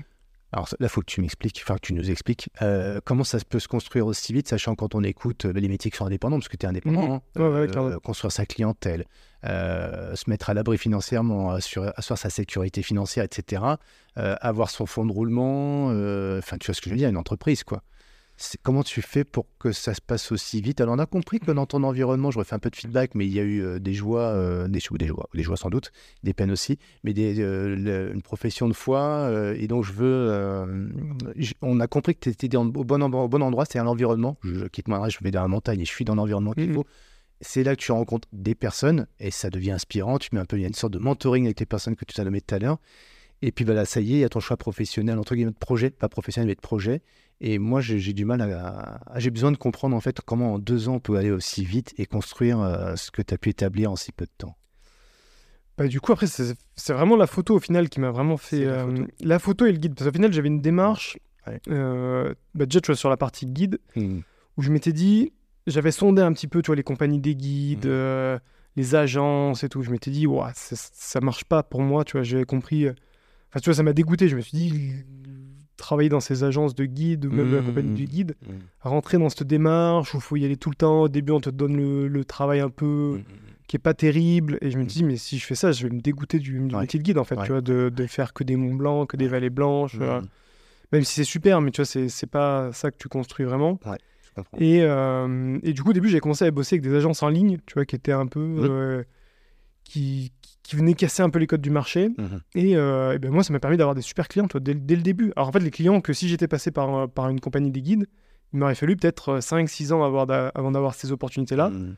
Et là, je les ai eues via Internet, via les agences en ligne. Je les ai eues tout de suite, tu vois. Qu'est-ce qui t'amène sur ces, ce- ce, euh, ces agences-là plus spécialisées, enfin différentes, qui cassent Au- les codes justement? Au début, je sonde. Au début, je sonde. Je suis vraiment dans une démarche où je veux Mhm. tout tester. Ouais. Je veux travailler pour euh, la compagnie des guides de Chamonix, de Saint-Gervais, de toutes les agences qui existent, pour comprendre qui marche comment, tu vois. Je me dis, c'est vraiment ma démarche. Je me dis, je veux voir qu'est-ce qui me plaît, qu'est-ce qui me plaît pas. Je sais pas, tu vois. Je, sais pas euh, Mhm. qu'est-ce qui, qu'est-ce qui va me plaire ou pas. Quel, est-ce que je vais envie d'être dans une compagnie Est-ce que j'ai envie d'être dans un bureau Est-ce que je, voilà, je sais pas. Donc je, vraiment, je sonde tout ça. Mhm. Et puis je sonde aussi sur Internet, tu vois. Et sur Internet, l'avantage, c'est que c'était basé beaucoup sur l'image au final. Mhm. Tu vois, c'est-à-dire que tu mettais des belles photos et les gens ils disaient ah ouais, tain, ça a l'air cool euh, avec lui. euh, les photos elles sont pas mal, tu vois. Quand tu dis ça, c'est quoi C'est un site internet C'est Insta- des sites internet, ouais, des, Ouais. des styles, euh, je sais même plus les noms là. euh, Ouais. euh, ouais, non à la con là, un truc. Parce qu'à l'époque, il n'y a pas encore la, la folie. Enfin, si, il y a Facebook évidemment, mais peut-être pas autant. Non, non, vraiment des sites web Ouais, des qui sites. vendent des. En gros, ils mettaient en relation des guides et, euh, et, et des clients. C'est Ouais. vraiment ça, quoi. C'est vraiment une agence en ligne. 18, d'accord. Digital. En gros, tu crées ta page, le gars, euh, je sais plus, il te contacter, tu dis, bah voilà, moi je suis guide à Chamonix, euh, il te dit, bah qu'est-ce que tu veux vendre comme produit, euh, Mhm. enfin comme euh, course, entre guillemets. Et tu dis, bah voilà, moi, ce que j'aime bien. Alors, tu peux mettre les courses que tu voulais, tu vois, si je sais pas, ton truc, c'est, euh, la Via Ferrata qui est derrière chez toi, tu pouvais la mettre. Et tu mettais ton prix aussi, tu vois, tu mettais le prix que tu voulais. Eux, Mhm. l'agence ils disaient, bah on prend un pourcentage sur euh, ton prix, Mhm. mais tu fais le prix que tu veux, et voilà. Et après, du coup, bah tu testes, il y a des choses que ça marche, c'est qu'il y a des choses que ça marche pas. Mais du coup, je trouvais que tu avais beaucoup plus de flexibilité. Mhm. Déjà, tu te vends toi, tu te vends aussi au prix que tu veux, et, euh, et puis c'est basé sur l'image. Donc moi, je mettais des belles photos, donc j'arrivais à avoir des, des, clients qui étaient Ouais. pas mal, et puis j'avais aussi cette dimension où les clients, je leur faisais des photos. C'est-à-dire que les mecs, je les emmenais en montagne. Avec leurs super souvenirs. Ah, c'est ça, le mec, il faisait son Mont Blanc. Moi, j'emmenais un gros euh, boîtier, tu vois, de, de 1 kg euh, là-haut, et euh, le mec, je lui pétais des belles photos. Le gars, il- enfin, tu vois, c'est c'est des trucs tout con, mais je me disais, bah, le gars, il a une photo du Mont Blanc, même dans son bureau, tu vois. Des fois, je lui offrais au mec, je lui disais, bah, tu vois, je lui ai envoyé une photo après coup, je disais, bah, tu me donneras ton adresse, tac, je lui ai envoyé la photo imprimée. Et là, Et le mec, il le met dans son bureau. Tous les jours de l'année, il voit cette photo. Il se dit, ah putain, c'était quand même, j'en ai chié, mais c'était un bon moment, tu vois. Et, euh, et puis après, bah, t'es sûr que le mec, il te rappelle, quoi. Ou alors, il en parle à ses potes en mode, ouais, machin, nana. Et puis, Mm. du coup, ça allait assez vite. Et, euh, et voilà, du coup, euh, sur le côté guide, ça allait assez vite. Et en photo, en photo, au final, ce qui a fait que, Mm. que ça a décollé, c'est que moi, au début, j'étais pas trop réseaux sociaux. euh, je comprenais pas trop. Enfin, tu vois, c'était plus. euh, Enfin, tu vois, on était un peu sur Facebook et tout, mais c'était vraiment tu vois, pour les copains et tout. On n'avait pas du Mhm. tout euh, compris cette, euh, cette histoire d'influence et tout. Et un jour, euh, donc on commençait un peu à m'appeler pour faire des photos en montagne, parce que moi, en fait, ma plus-value, c'était de pouvoir faire des photos en montagne. Là où les autres, ils pouvaient pas aller, en fait. C'était ça mon, mon truc. Alors que j'étais nul en photo, enfin, tu vois, techniquement... euh, Mhm. Enfin, techniquement, non, mais j'y connais, j'y connais, tu vois, techniquement, je connaissais pas le... Je connaissais pas ça fait grand-chose. bizarre d'entendre ça de toi. euh. Non, mais pour, pour de vrai, j'étais pas, j'étais pas très technique, techniquement, j'étais pas ultra calé. euh, je me disais pas, tiens, je, je, me, je me définissais même pas comme un photographe. J'étais en Mhm. mode, bon, bah, Mhm. je documente les ascensions qu'on fait. Et au final, les personnes avec qui j'étais ils commençaient à avoir des partenaires, des sponsors. Moi, je leur disais, bah oui, oui, je vous donne les photos. euh, moi, je m'en fous. euh, Enfin, voilà, c'est nos photos. euh, Faites-en Mhm. ce que vous voulez. euh, c'est- moi, ça, ça me fait rien du tout, quoi. Et puis au final, petit à petit, ils ont commencé à me dire, ah, ben, on serait intéressé d'avoir des photos de ça, de tel produit, de tel gars. Et là, on a commencé à me proposer de l'argent. Tu vois, on m'a dit, bah, si jamais tu es motivé, euh, tu peux aller faire des photos avec tel gars, on te paye et tout. Tu, tu peux dire c'est qui ton premier entre guillemets contrat ou qui de confiance en tout cas euh, Les premiers, c'était, tu vois, style euh, Jules Beau. Jules Ouais, Beau, ok. euh, Cross-Call. les, les Jurassiens. Voilà. Et, euh, c'était eux que vraiment, tu vois, les premiers à l'époque, c'était euh, un des premiers contrats que j'avais eu, c'était euh, Yann Bornier Mhm. et Johan Joly qui avaient fait la traversée des Alpes, euh, tu vois, en mobilité douce, Mhm. ça à l'époque. Et du coup, bah, ils avaient ces partenaires-là qui les avaient soutenus sur le projet. Du coup, bah, moi, je les avais rejoints, on avait fait deux, trois courses ensemble. Et du coup, j'avais fait quelques images et, et Mhm. j'avais été payé pour ça, tu vois. Ouais. Et, euh, et puis au final, après, au fur et à mesure, ça a été vraiment euh, exponentiel la photo. C'est-à-dire qu'on m'a demandé de plus en plus, euh, avec euh, de plus en plus avec des athlètes de plus en plus gros, de plus en plus, des plus en plus gros projets, jusqu'à partir en expédition en Himalaya où je suis Mhm. payé comme photographe. tu vois. Mhm. Et, et surtout, à un moment donné, ce qui Mhm. m'a vraiment fait switcher pour la partie, on va dire, à dimension un peu réseau et influence, Mhm. C'est qu'un jour, euh, en gros, on m'appelle pour un contrat, enfin pour, pour faire un shooting, quoi. Mhm. Et, euh, et euh, le, le gars, il me dit, donc moi, je lui envoie mon, enfin, tu vois, je lui envoie deux, trois photos que j'avais déjà fait. Il me dit, ouais, est-ce que tu as des références? Je lui envoie deux, trois trucs. Mais tu vois, moi, j'étais pas dans cette démarche-là. Enfin, tu vois, je me considère même pas comme photographe. Je me dis, bon, le mec, il m'appelle, c'est cool, mais Mhm. Enfin, moi, c'est pas mon, mon délire plus que ça, tu vois. Et euh, le gars, il me dit, ouais, euh, on, va, on vous a pas choisi parce que vous avez pas assez de followers sur Instagram. Tu vois. Mhm. Et là, je me dis, attends, c'est quoi le délire hein Le mec, il me choisit pas parce que j'ai pas de followers sur Instagram. C'est quoi le. Tu sais, moi, je comprenais pas. Je me dis, mais. Il me dit, bah ouais, ouais, euh, en fait, si vous avez pas de followers sur Instagram, ça veut dire que les gens, ils aiment pas votre travail. Mhm. Et là, je m'étais dit, ah ouais, ok, c'est comme ça. Ah. Ok, bah, si c'est ça, alors qu'il- si pour travailler, il faut avoir des followers, on va avoir des followers, il y a pas de problème. D'accord. Et du coup, bah, derrière, je m'étais botté le cul à, à, tu vois, à poster sur les réseaux à fond, à, à- en fait, à faire monter ma, ma Mhm. communauté sur les réseaux. Mais ça, c'était en 2015-16, Ouais. où c'était au tout début de l'influence euh, des réseaux, quoi. Et, euh, et du coup, je pense que j'étais un des premiers un peu dans la montagne euh, et dans ce domaine-là à faire, à faire ça, quoi. Et ça m'a fait, derrière, ça m'a fait exploser parce que bah, du coup, c'était un peu...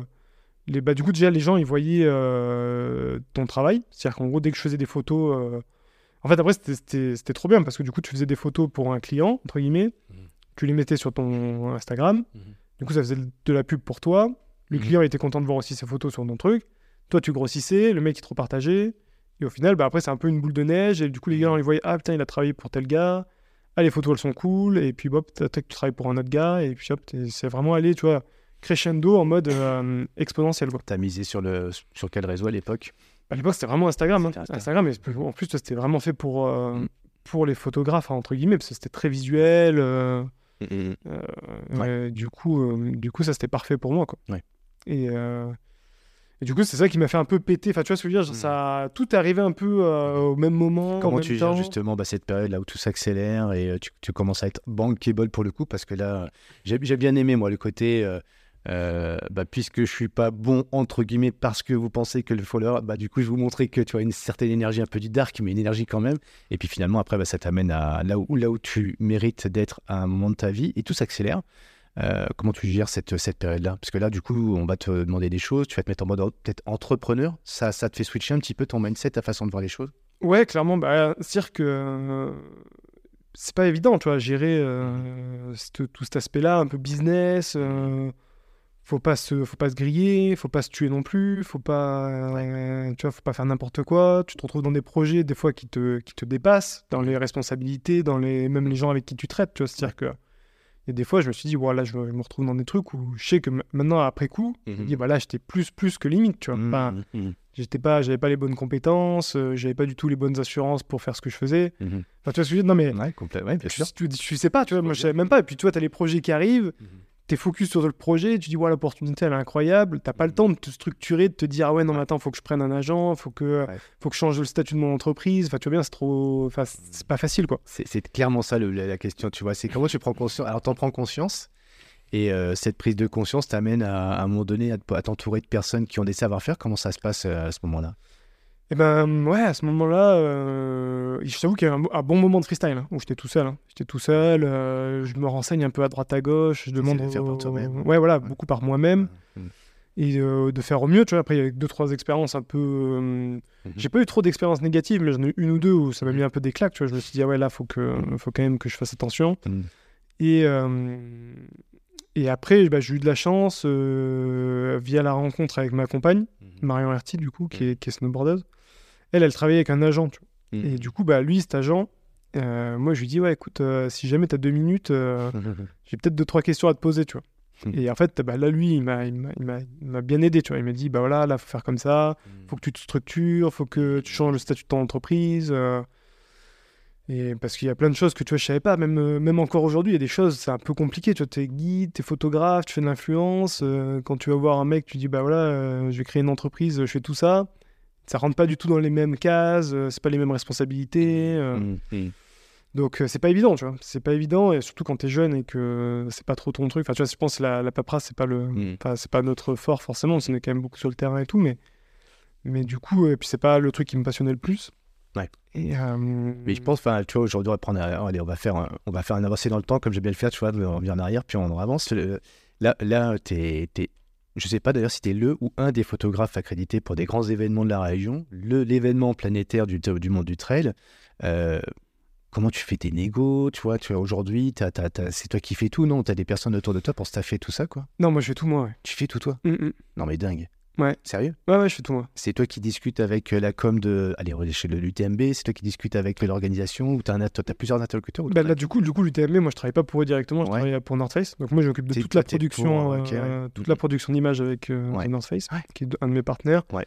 Et du coup, euh, Et du, enfin, alors, du coup, moi je discute avec eux. ouais. Au final, euh, Là, c'est North Face qui fait un peu la, médiation, en fait, puisque c'est euh, c'est eux qui sont partenaires de l'UTMB, donc c'est pas avec eux, North Face, que tu vas décider, pas avec, enfin, euh, échanger, mais pas avec Du coup, c'est moi, c'est moi qui me retrouve au milieu des deux en fait. Eh ouais, donc C'est moi qui me retrouve au milieu des deux. Oui, oui. Du coup, c'est moi qui en fait qui deal entre Eh oui. euh, North Face et voilà, le c'est TMB. ce Tu qui me semblait. ouais. Et, Comment euh, tu, tu gères ça, tu vois, euh, le- le- les premières fois, tu vois, les premiers temps, t'as pas, un pas quelqu'un qui connaît, un agent ou autre, quelqu'un pour te conseiller. Ben ouais, ouais, non, ça s'est fait vraiment de manière. euh, Eh, Entre nous, peu- est-ce qu'au début, on te prend, excuse-moi, hein, de, je coupe dans l'élan, mais en fait, est-ce que quand tu débutes là-dedans, euh, t'as un peu le, le péché d'i- d'innocence, tu vois, et du coup, bah, les gens profitent un petit peu. En gros, bah, ils savent pas. Ah bah on clairement, les mais prix clairement, et tout. mais clairement, clairement. C'est sûr, je me suis fait fumer. hein. Je me suis fait fumer. Non mais bien sûr, mais bien sûr, mais je le sais, je le sais On se maintenant. fait je le tous sais. fumer de toute façon quand on sait C'est pas, sûr, quoi, au départ. C'est sûr. Et Ouais. moi, moi en fait, je négo... en fait, je négociais jamais. C'est-à-dire Ouais. que de ma vie, Ah, jusqu'à même encore jusqu'à aujourd'hui, tous les projets que j'ai faits, ah. c'est que des projets où on m'a appelé pour les faire. Alors, attends, comment tu fixes tes prix? Et moi, je fixe pas. à de prix. l'entrepreneur. Moi, je fixe pas de prix. On te dit un prix, toi tu dis oui, c'est ça C'est ça. C'est vrai. Je dis, c'est quoi votre prix Qu'est-ce qui, c'est quoi le budget Ouais. Moi, je réfléchis de mon côté. Je me dis, Ouais. bah, j'en sais rien. Il me Mhm. dit euh, tel budget. Est-ce qu'il va falloir que je fasse bosser un gars ou deux ou trois Ouais. Est-ce que ça va rentrer Est-ce que je vais bien gagner ma vie ou pas Et je dis oui ou non, tu vois. Ouais, tu connais ton modèle économique quand même, si- tu sais ce que voilà, ça, je sais ça te coûte ton entreprise. Mais j'ai toujours fonctionné comme ça. J'ai toujours fonctionné. J'ai jamais fait un, un devis. euh, à chaque fois, je leur dis, bah, c'est quoi votre budget pour faire ça Ouais. Et là, je sais très bien. Maintenant, je le sais. Et je sais très bien quand ils me disent, bah, il y a, il y a j'en sais rien, il y a 10 000 euros. En fait, dans leur tête, il y a 20 000 euros, tu vois. Ah, Et, et si toi, tu dis oui à 10 000, et ben, tu sais que, que, que bah, du coup, tu as perdu, voilà, as perdu une petite marge de négo. Mm. Et après, en même temps, je me disais, Ouais. les quelques fois où je négociais des trucs et tout, hmm. derrière, je trouvais que les clients, ils étaient tellement chiants. tu vois ce que je veux dire? Je me disais, je négocie, Ouais, je comprends. mais au final, euh, est-ce que j'y perds pas, tu vois? Parce que j'ai peut-être gagné 5000 euros de plus de, Mm. de, de chiffre d'affaires, Ouais. mais euh, tu vois, le client, il est plus exigeant aussi. Hmm. Mais enfin, après, c'est ma façon. Là, tu as une relation faire avec et- tes, tes clients, du coup, qui est plutôt cool, amicale, euh, sympathique, agréable, euh, par rapport à cette non-négociation, entre guillemets. Euh, et, ça te rend... et, et et ça- et ça te va bien, quoi, visiblement. En tout cas, ton équilibre économique est là. Moi, ça me va bien, ouais, mon Ouais. équilibre, il est là. euh. Donc, Après, après, là. après, il y a un respect aussi, tu vois, c'est pas. c'est ça, il- on est dans l'humain après, il y a le respect. Ils, euh, ils me respectent aussi, c'est-à-dire quand ils me font une Mm. proposition de budget. Hmm. ou pour travailler sur un événement, ils me font pas une proposition qui est dérisoire, tu vois, c'est vraiment. Mm. Alors je sais qu'il y a certains clients qui ont dû me forcément gratter, voilà, qu'ils avaient peut-être plus de budget que ce qu'ils m'avaient dit, mais bon, après à partir du moment où moi j'ai accepté, c'est Ouais. mon problème, tu vois. sûr, le bon Si prix, moi, je, moi, voilà, si moi je suis, euh, je suis content avec ce que je gagne, Bah, ça me va, tu vois. Mais euh, Et du coup, ouais, je reprends la question d'envers de tout à l'heure. Tu sais, tu avais ton premier euh, presque client, enfin un de tes premiers presque clients qui dit non, en gros, on ne prend pas parce que tu n'as pas assez de followers. Aujourd'hui, tu as quand même, je sais pas, de, des centaines de milliers de followers sur tes, sur tes réseaux. Enfin, Instagram, tu es sur YouTube aussi, j'imagine. Tu as une chaîne YouTube. euh, ouais, non, pas, pas trop, un Pas petit trop. peu, mais Tu exploites surtout l'Insta, quoi. Insta, ouais, TikTok. euh, TikTok Facebook, aussi, ouais. Mm. ouais. Euh, comment on dit? Threads? Thread, c'est le nouveau là. Un petit peu. Twitch, un peu, non, toutes ces choses-là non, Euh, Twitch non, Twitch non, le Twitter temps. non. Voilà. Non, ok. Ah, peut pas être partout. hein. Mais maintenant que tu as ces- cette influence entre. Voilà, cette influence depuis un certain temps, elle est posée. D'ailleurs, c'est pas juste un one-shot, on sait que ça va redescendre derrière, parce que des fois, il y a des étoiles euh, filantes. Toi, tu as construit quelque chose. On va revenir hein, sur, ces, sur ces dernières années d'ailleurs, mais le, comment tu, justement, tu prends pas la grosse tête par rapport à ça? Alors j'entends bien, tu as déjà fait la réponse en parlant de il n'y a pas de négociation et du coup, bah, moi, le, tarif, c'est du client, quoi. Mais euh, qu'est-ce qui fait que tu changes pas toi aujourd'hui dans ton état d'esprit? Tu parlais de respect, d'humain, etc. Qu'est-ce qui fait que tu n'as pas changé alors que tu as du succès aujourd'hui, tu as de la reconnaissance, tu as de, l'affluence, etc. Mais je pense que, moi, dans ma tête, mmh. ce que je me dis, si on revient, tu vois, au début, mmh. c'est que moi, c'est du bonus, en fait. Mmh. Moi, c'est tout ce que je fais là, à l'heure d'aujourd'hui, dans ma tête, c'est du bonus. C'est-à-dire que je me dis, c'est pour moi, je suis presque dans un rêve. Tu vois. Je me dis, c'est. J'ai même pas l'impression de travailler. Tu vois. Je me dis, mm. là, tout ce que je fais en guide ou en photo, je me dis, peut-être ça peut s'arrêter demain. Tu vois. Mm. Et euh, du coup, bah, toutes les opportunités que je peux prendre, je les prends. Je suis content avec ça. Mm-hmm. Et, euh, et euh, je gagne plutôt bien ma vie, heureusement, tant mieux.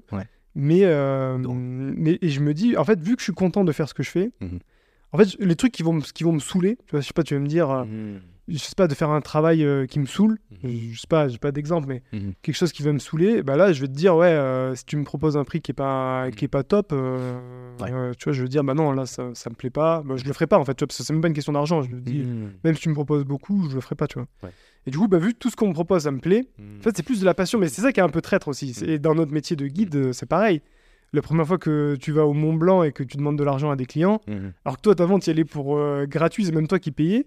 Tu vois ce que je veux dire Dans la démarche, tu te dis, putain, c'est.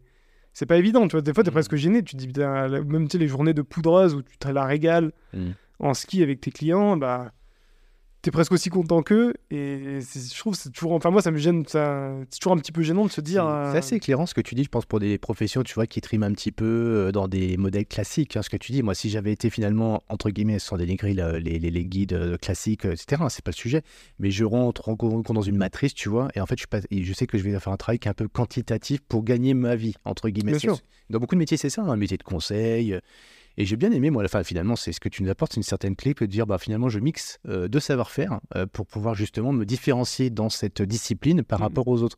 Je pense à, tu vois, des métiers comme moi, mon métier à la base, euh, quand je me suis reconverti, c'était la sophrologie, sophrologue, préparateur mental, etc. Et puis, en fait, tu te rends compte que tu. Et, ça parle peut-être à des gens dans, dans leurs univers de, technicité ou de, de passion pure, tu vois, aider les gens je veux aider les gens, mais euh, les gens sont pas prêts à dépenser dans mon modèle économique. Et en fait, si tu veux euh, bah, monter un petit peu tes tarifs euh, et sans les négocier, ce que toi, tu nous enseignes en plus, finalement, est-ce que tu n'as pas, à côté de cette spécialisation, quelque chose à côté passion que tu pourrais imbriquer pour te différencier et finalement bah, avoir un prix qui, qui, pour le coup, se négocie même pas parce que c'est un prix qui n'est pas rationnel, quoi, en fait. C'est plus dans les codes, quoi. Bah c'est ça, ouais, si tu as vraiment, on va dire, l'exclusivité de ce que tu fais et que tu es vraiment spécialiste tu vois, dans, dans, ce que tu fais, bah, au final, les gens ils viennent te chercher, toi, et peu importe le prix que tu vas donner, ils te prendront toi, parce qu'ils n'ont pas le choix, il n'y a personne d'autre. Et toi, as pris, tu peux remettre un petit flash là-dessus Quand est-ce que tu prends conscience de ça, que tu es exclusif, toi? Euh, Voilà, je l'ai pris conscience euh, avec le, un peu avant avec le projet d'Inoxtag, tu vois, là, à ce moment-là. Parce qu'au final, il y a beaucoup. Pas, pas plus tôt que ça? Non, pas trop. Hein. Quand t'as North Face qui vient de sonner à ta porte, ouais, tu dis quand même là, il y a un truc, quoi je sais pas, ça a été progressif en même temps, rapide et progressif en même temps. Du coup, tu te dis que hmm. tu es là parce que tu as fait des choses avant, mais. Euh, ouais, ouais, je comprends. Hmm. Mais puis je vois aussi, il y a d'autres gars tu vois, qui sont peut-être moins dans la lumière ou hmm. moins sur les réseaux, ou que je sais qui, tu vois, qui sont forts et tout. Mais, euh...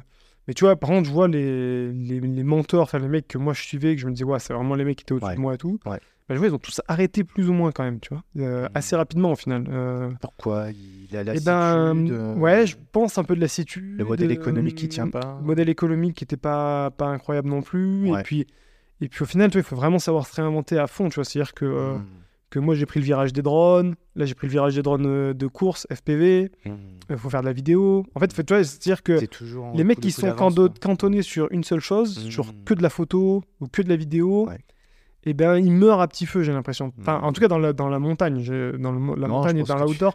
Non, mais dis, elle va parler à beaucoup de gens dans, dans des univers complètement différents, c'est l'évidence. Tu vois, il faut réussir à se botter le cul, à se dire, euh, mm. tu vois, là, moi, pour piloter les drones de course, je me suis dit, bon, bah, il va falloir que je dépense de l'argent, euh, je vais cracher des drones, euh, je vais passer du temps dessus. Peut-être que je vais peut-être même jamais, et encore à l'heure actuelle, j'ai encore jamais bossé avec. Enfin, tu vois, vraiment. Mais euh, mine 2, tu sors des images sur les réseaux, ça fait parler les gens, mm. tu as cette compétence en plus. Prendre, j'ai fait bosser des mecs qui étaient pilotes de, de drone FPV. Mm-hmm. Et du coup, bah, tu sais de quoi tu leur parles. Tu leur dis, oh, mec, faut prendre tel drone. Euh, ah ouais, t'as quoi comme machine Tac, tac, tac. Et du coup, tu, tu, tu sais caler ton, ton truc et tu sais de quoi tu parles, tu vois. Et, Et comment tu as réussi euh, à ça Alors pareil, tu vois, le- l'excuse, là, je vais dans les questions creuser un peu, tu vois, mais sur euh, ce moment où tu sens qu'elle, euh, voilà, je, je suis bien, euh, je sais à poser, mais je veux pas, entre guillemets, ni m'ennuyer, ni me satisfaire de ce que j'ai. Euh, comment tu arrives à te, à te projeter ou à trouver du temps pour, euh, parce que tu sais, les, souvent les gens te disent, euh, alors ça, j'ai pas le temps de toute façon, je suis taquet. Comment tu trouves du temps pour te réinventer et aller chercher de nouvelles choses? Ben, hum, au final, euh, faut, faut, faut- faut se libérer, hein, faut trouver du temps. Moi aussi, je me dis toujours que j'ai pas le temps, et puis, ben, Ouais. Le truc, c'est que si tu le fais pas, tu te fais bouffer, quoi. Enfin, tu, tu fais, si tu prends pas le wagon. euh, Alors c'est quoi ta, ta méthode? Tu t'imposes le truc, tu l'écris sur une feuille, tu te mets dans un agenda, Moi, ton ma... téléphone non, ouais, ma méthode, c'est euh, tu vois, vraiment la curiosité, de garder cette curiosité et, hum, et c'est des trucs à la con, tu vois, mais genre euh, quand je prends la voiture pour aller, euh, bah tiens, pour rentrer chez mes parents en Ardèche, Ouais. 4 heures de voiture, Ouais. et bah là, je regarde sur YouTube euh, les mecs, euh, tu vois, comment ils font pour, euh, je sais pas, pour piloter un drone, Ouais. c'est quoi le, le logiciel que le mec il utilise, ah ouais, c'est quoi le drone, comment ça marche, tac, tac, tac. Toi, tu cultives cette, euh, Ouais. cette curiosité. Ouais. Et, euh, et après, tu, tu vois les. les, les enfin, moi, j'arrive à, à me dire ah ouais, si le gars il fait ça, ça veut dire que moi en montagne, je vais pouvoir faire ça. Tu vois ce que je veux dire? Est-ce que c'est intéressant, oui ou non? Après, c'est à toi de- dans d'autres domaines, voir ce qui se fait ailleurs. C'est ça, ouais, c'est clairement ça. Tu vois, les mecs euh, de base, ils. Enfin, que ce soit pour du drone ou pour n'importe quoi d'autre, tu vois, pour de la vidéo, pour telle caméra. Tu vois, je vais voir un mec qui va faire, je sais pas, une vidéo avec une caméra. Il a filmé, j'en sais rien, des baleines. Je me dis, ah ouais, ok, Mhm. s'il filme des baleines Ouais. de nuit, est-ce que nous, on pourrait pas faire un truc de ski de nuit Tu vois, c'est plein de choses comme ça, tu vois. Et puis Ça, c'est un talent que, que je me permets de te faire un feedback à toi, mais pour tous ceux qui écoutent aussi, parce qu'en fait, souvent, l'innovation, euh, on ne sait pas trop par quel bout la prendre. Finalement, il suffit de regarder dans d'autres domaines ce qui se passe, rien à voir avec ton univers, et dire, bah, prendre les bonnes tendances et dire, bah, tiens, est-ce que ce que j'ai vu là, est-ce que je peux pas le mettre moi dans mon environnement à moi, dans mon univers? Et tu as un exemple de ça, par exemple, où euh, bah, tu parlais des drones et de. Quand des drones drone de course FPV ça s'appelle. HPV F- FPV. F, pardon. Ouais, c'est. First euh, First. Person View. Ok. En fait, tu vois depuis un De- masque, en fait. Ouais. D'accord, une réalité virtuelle, tu as ton masque et tu vois de- comme si tu étais dedans, en fait. Ouais, c'est ça, en fait, t'as une caméra sur le drone et Mhm. en fait, c'est des drones qui font très vite. Et du coup, tu les pilotes. Ouais. euh, en fait, il n'y a aucune assistance pour ceux qui connaissent un peu les drones. Ouais. euh, Ouais. Les drones classiques avec, Mhm. qui sont euh, stabilisés avec des GPS. Là, c'est des drones, il n'y a aucune Ah, y a rien. stabilisation. non, il n'y a rien. Comme le plus léger. Et du coup, par contre, Plus léger, plus agile. euh, Surtout, tu vois, pour suivre des skieurs. On fait un petit peu en trail, mais un peu moins. Mais surtout en ski, c'est très utile.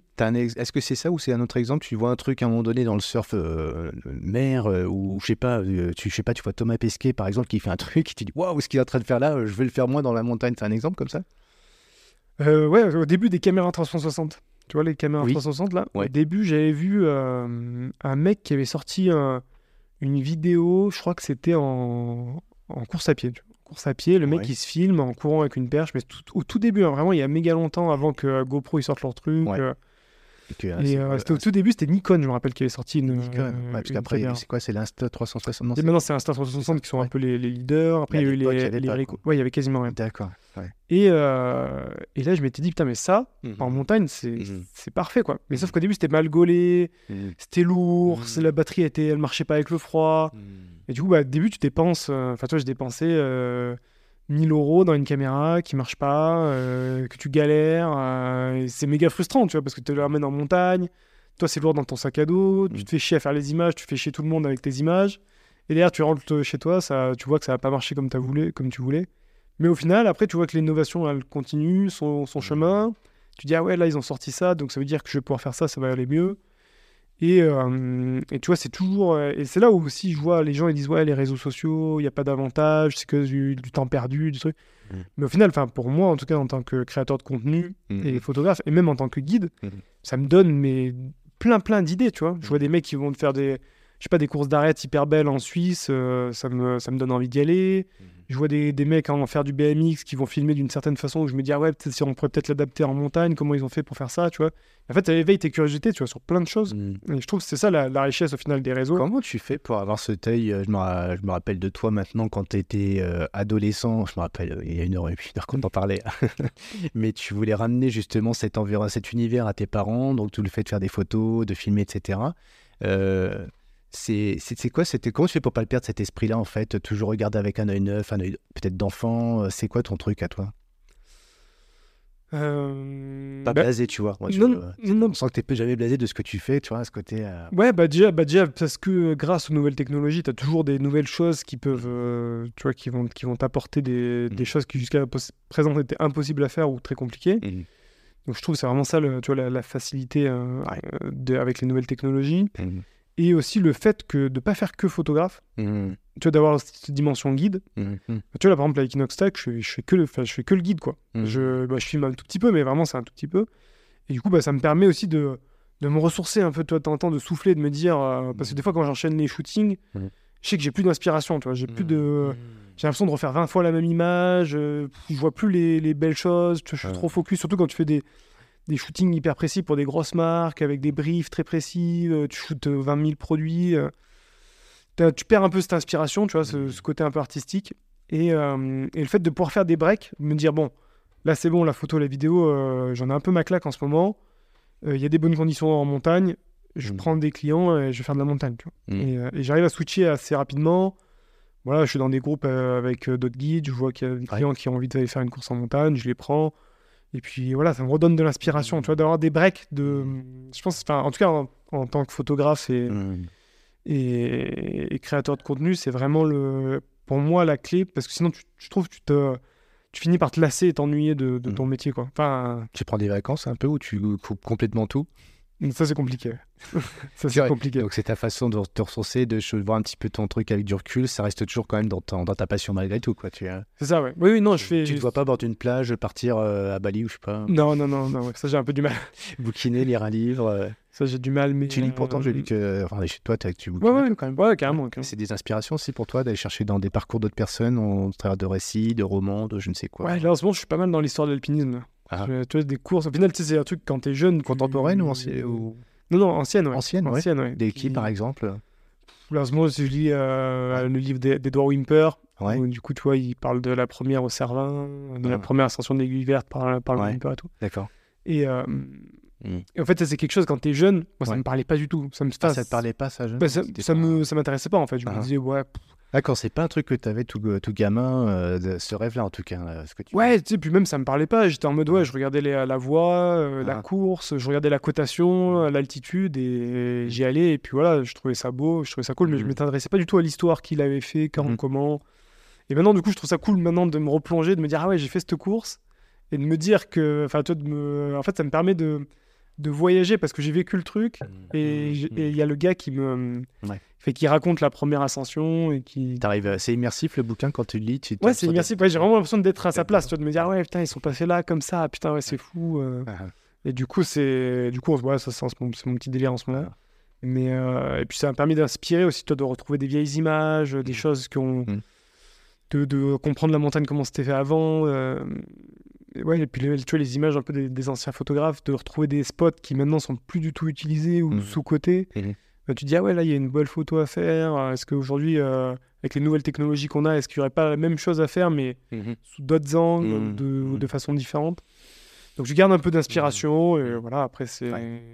C'est- T'es pas en mode euh, je reprendrais bien, tu vois, le côté traditionnel. Tu vois, on voit des gens qui vont ré- réutiliser même des, des, des appareillages de l'époque. Ça, c'est pas ton trip, tu vois, de dire là, je vais utiliser vraiment le. C'est pas trop mon trip, non. Non, non, ça, c'est pas trop mon trip. C'est plutôt euh, d'apporter la modernité dans euh, ce qui a déjà été fait avec un œil différent, un angle différent. C'est ça, ouais, exactement. Si c'est pour refaire la même chose, au Ouais. final, je trouve qu'il n'y a pas de... Mhm. Enfin, pour moi, il n'y a pas trop d'intérêt. Mhm. Après, c'est surtout que à l'époque, c'était tout le défi technique de te dire, bah, t'avais un appareil photo qui était hyper lourd.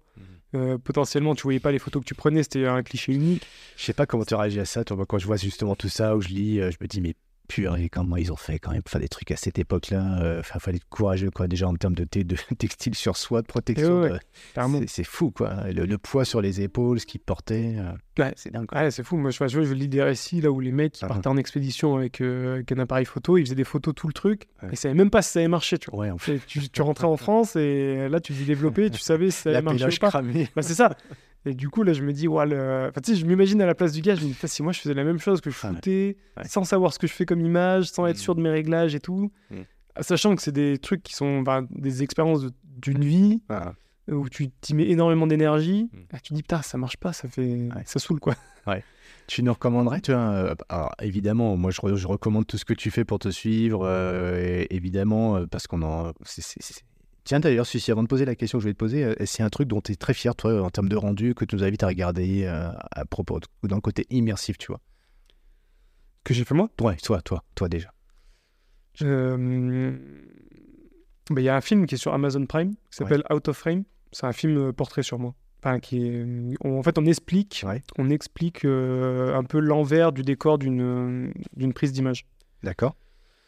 Et du coup, euh, du coup, il y a une partie portrait et une partie où on montre un peu le projet. C'était heureux quand tu vois ça Ouais, c'est, c'est- Ouais, c'est- ça, ça te remplit de joie Ouais, ouais, ça, je suis assez fier de ce projet. C'était un beau, un beau projet Ouais. qu'on a, qu'on a mené pendant le, pendant le Covid. Ah ah. Et euh, avec un copain, là, Antoine Ménage, avec qui, euh, Mm. avec qui je filme beaucoup. Ouais. Et, et non, ouais, ça, c'est un, c'est un bon projet. Après, moi, j'ai fait beaucoup de projets commerciaux au final, tu vois, qui sont Mhm. pas. Mhm. Enfin, qui vont pas parler à grand monde. C'est plutôt des choses, voilà, très. euh, très commerciales, très, Ouais. très dans l'industrie du, de l'outdoor. Mais euh, Mhm. sinon, euh, et- Et inversement, maintenant, là, tu vois, tu, c'était ma question initiale, c'est toi, en termes d'aspiration, euh, tu vas, tu, tu suis quelle personne, euh, quel euh, collectif, euh, qu'est-ce que tu aimes bien suivre, toi? Et que tu le recommandes d'ailleurs. Il y a plein de choses, j'imagine, mais Ouais, moi je suis, je suis tout, je regarde tout en fait. Ouais. Je regarde tout, je regarde tout le monde, ce que fait les, ce que fait tout le monde un peu. Mhm. Et du coup, euh, j'ai pas de, de personnes comme ça ou de Mhm. collectifs qui me viennent en tête parce que Ouais. c'est plutôt des agences, euh, Ouais. des agences qui font un peu de tout, mais mais non, il y a plein de créateurs de contenu qui m'inspirent. Mais après, chacun un peu dans son dans son domaine. Moi, à l'époque, c'était vraiment, tu vois, euh, Mhm. c'était Seb Montaz, Ouais. qui était vraiment euh, c'est lui qui t'a, à un moment donné, enfin, pas, pas donné envie, parce que l'envie était déjà là avant, mais en gros, de te dire, ouais, ça- ce qu'il fait lui, c'est, c'est, c'est- c'est trop, trop bien, j'ai envie. Enfin, à ma Clairement, façon. clairement, ouais, ouais, non, c'est sûr, c'est sûr que ça fait partie Ouais. des mecs qui m'ont vraiment Ouais. beaucoup inspiré, tu vois, parce que Ouais. déjà il était guide Bah oui. et, euh, et aussi il avait cette dimension en photo, c'est vraiment le gars, le, pour moi, le pionnier dans, cette, dans ce que je fais aujourd'hui, tu vois, c'est Mhm. vraiment créateur de contenu, il était déjà sur les réseaux un petit peu, Ouais. il arrivait à suivre euh, bah, les, les meilleurs athlètes du monde, et du Mhm. coup, euh, du coup c'est clair qu'il m'a, beaucoup inspiré. ouais. Ouais. Ouais. Moi, il y a- Ouais. euh, là, pour le coup, euh, je te rejoins, enfin, je te rejoins en tout cas. Il y a un truc, euh, je serais incapable de dire c'est quel docu, mais forcément, on va parler de Kian Jornet. Mais tu vois, c'est pas tant le fait de parler de Kian Jornet quand c'est Bottas, il, il dit en fait, ce qui m'intéresse, c'est pas le gars, c'est pas ce qu'il fait, tout ça. C'est ce qui, ce qui sait pas encore sur lui, tu vois. C'est-à-dire, le gars, il fait des trucs, mais il sait pas vraiment pourquoi. Et moi, j'ai envie d'aller chercher ça avec lui, grâce à l'image, grâce au montage qu'on va faire ensemble, l'histoire qu'on va raconter. Et c'est, euh, et en fait, euh, je pense à tout le monde finalement, parce que quand tu as quelqu'un, un œil extérieur qui est capable de te suivre, de, de- pouvoir te révéler toi-même dans ce que tu es en train d'accomplir, moi je trouve ça tellement, inspirant. Euh, alors j'ai- hâte de regarder, tu vois, Out of Frame, parce que je ne connais pas, je peux encore regarder, mais euh, j'ai cette obsession, tu vois, d'aller chercher derrière la, personne, ce que tout le monde voit, tu vois, qui est Jornet, ok, tout le monde voit, mais grâce à Sébastien, enfin à Sébastien, en tout cas, on, a, on voit le mec un peu, c'est pour ceux qui vont vraiment contempler, tu vois, se mettre contemplatif face à ça, on voit autre chose que ce que, tout le monde voit en surface finalement. Et est-ce que toi, ça t'anime ça justement de pouvoir euh, révéler un petit peu l'humain dans, ces quêtes qu'on voit à la montagne euh, Parce que moi, je sens vachement ça en toi finalement. C'est cette notion, tu parlais d'Inoxtag, tu parlais pas tant de l'influenceur, tu parlais pas de ton projet, tu parlais de lui et ses valeurs, tu vois ce qui l'anime vraiment quoi. Ouais, non, c'est sûr que c'est- une dimension qui est hyper intéressante. euh, et puis même, le, on va dire, les personnes... euh, en fait, le- la différence de notre métier en tant que photographe outdoor, c'est Mhm. vraiment Ouais. qu'on va passer du temps avec les, les protagonistes, les personnes avec qui on va, Ouais. on va faire de l'image, tu vois, que ce soit Ouais. des trailers, que ce soit des alpinistes. Et du coup, tu lis une certaine amitié, tu vois, qui est forte. Parce que si tu fais photographe avec des célébrités, j'en sais rien... euh, je sais pas, les mecs qui font des photos d'Inoxtag, mais il leur dit, mec, t'as une heure pour faire les photos qu'on qu'on doit faire. Et puis, tu, leur, tu lui parles pas au gars. Enfin, tu, vois, tu lui dis, Mhm. ah, mets-toi comme Mhm. ci, comme ça, mais, Ouais. mais c'est tout. Alors que là, Kylian, euh, bah, j'imagine, tu vois, Seb, il lui dit, ah, on va faire une course en montagne, tu passes du temps ensemble, tu vas peut-être dormir ensemble au refuge, donc Mhm. tu as le temps d'échanger. Du coup, du coup, tu crées aussi une, une relation de confiance, parce que aussi, il y a cette dimension euh, engagement-risque Mhm. qui fait que tu as besoin d'avoir aussi confiance aux personnes avec qui tu vas en montagne. Ouais. Et ça, moi, ça m'a beaucoup aidé, tu vois, d'être guide. Ouais. Des fois, je me suis retrouvé sur des shootings où j'arrive avec des athlètes. euh, Mhm. Tu vois, je sais pas, je me rappelle, euh, tu te retrouves avec des, euh, des Samuel Antamaten, euh, des mecs qui sont hyper forts en montagne. Mhm. T'arrives, euh, il te dit, ah, c'est toi le photographe, tu vois, encore un photographe, tu vois, on en a marre. Et tu dis, bah ouais, je suis photographe, bah, je suis guide aussi, tac, tac. Et tu vois, en 2-2, le mec, il dit, ah ouais, ok, le gars, il, il Mhm. sait ce qu'il fait, tu vois. Ce que je veux dire, il sait que euh, je vais pas l'envoyer au carton, Ouais. il sait que moi, je vais pas me tuer non plus. Ouais. Donc, euh, tout de suite, ça inst- instaure une relation de confiance. Ouais. Et après, le fait de passer du temps ensemble, c'est sûr que tu peux. Et moi, ça m'a fait rire, parce que des fois, je me disais, Ouais. La personne, je sais que je vais la rencontrer et la connaître avant lui-même qu'il sache qui je suis, tu vois. Ce que je veux dire, je me disais, tiens, je vais faire un truc avec tel gars. Ouais. Et je savais déjà à l'avance que ça pouvait matcher, qu'on allait passer du temps ensemble. Et, et je trouvais marrant, tu vois, de, de se dire, euh, que enfin, tu sais, des mecs, c'est un peu des stars ou quoi, tu te dis, ah, tiens, je vais Ouais. pouvoir le rencontrer Ouais. parce que je fais des photos. Et, Mhm. et ça, je trouve que c'est hyper enrichissant, tu vois, de, de pouvoir passer du temps avec eux. Mhm.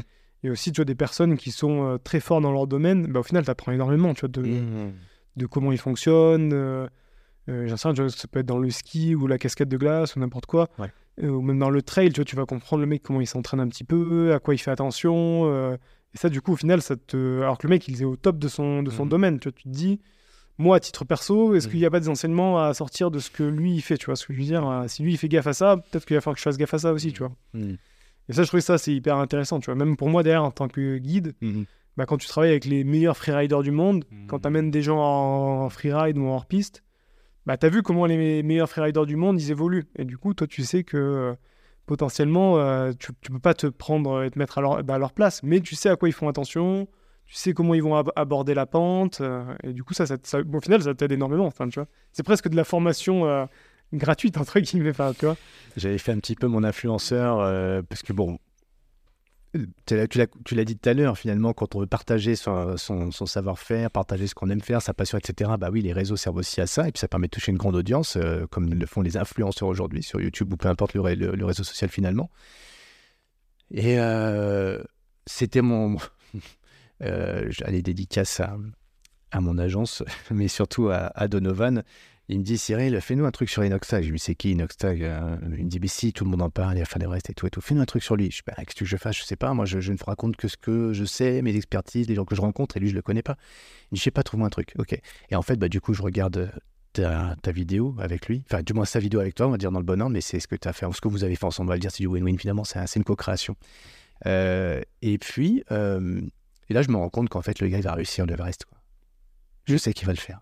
Euh, Ah, c'est sûr. Moi, je peux te le garantir maintenant, c'est Ah ben, sûr à 100%. on, qu'il va- on s'était pas, on s'était pas concerté ni toi ni moi, tu vois, on est en live.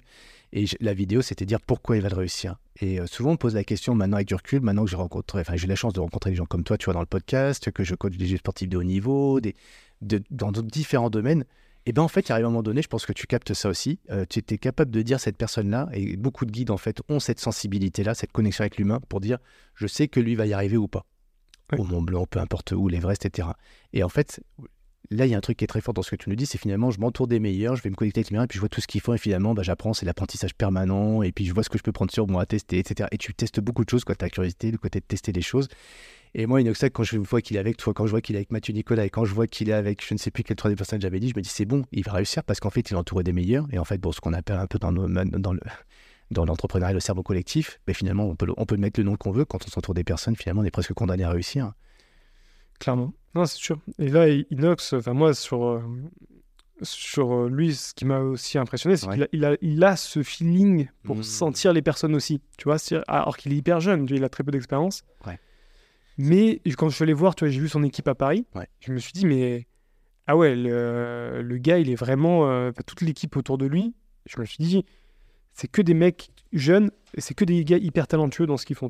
C'était vraiment en mode de, que les meilleurs de, euh, de la nouvelle génération. Et lui, il les a sentis, tu vois, ces gars. Ouais. Et à un moment donné, il, il a même dit, enfin, c'est ce qu'il m'a raconté, il m'a dit, euh, lui, il était. euh, euh, donc, tu vois, il commençait à grossir sur YouTube et tout. Il a quasiment viré toute son équipe. Il a dit, Mhm. bah là, les gars, vous êtes plus compétents, en gros. Enfin, tu vois, c'est Mhm. ça un peu en mode, bah, là, vous, Ouais. là, on est en train de, de passer un, un nouveau step. Vous n'avez pas forcément les compétences. Et il a changé d'équipe.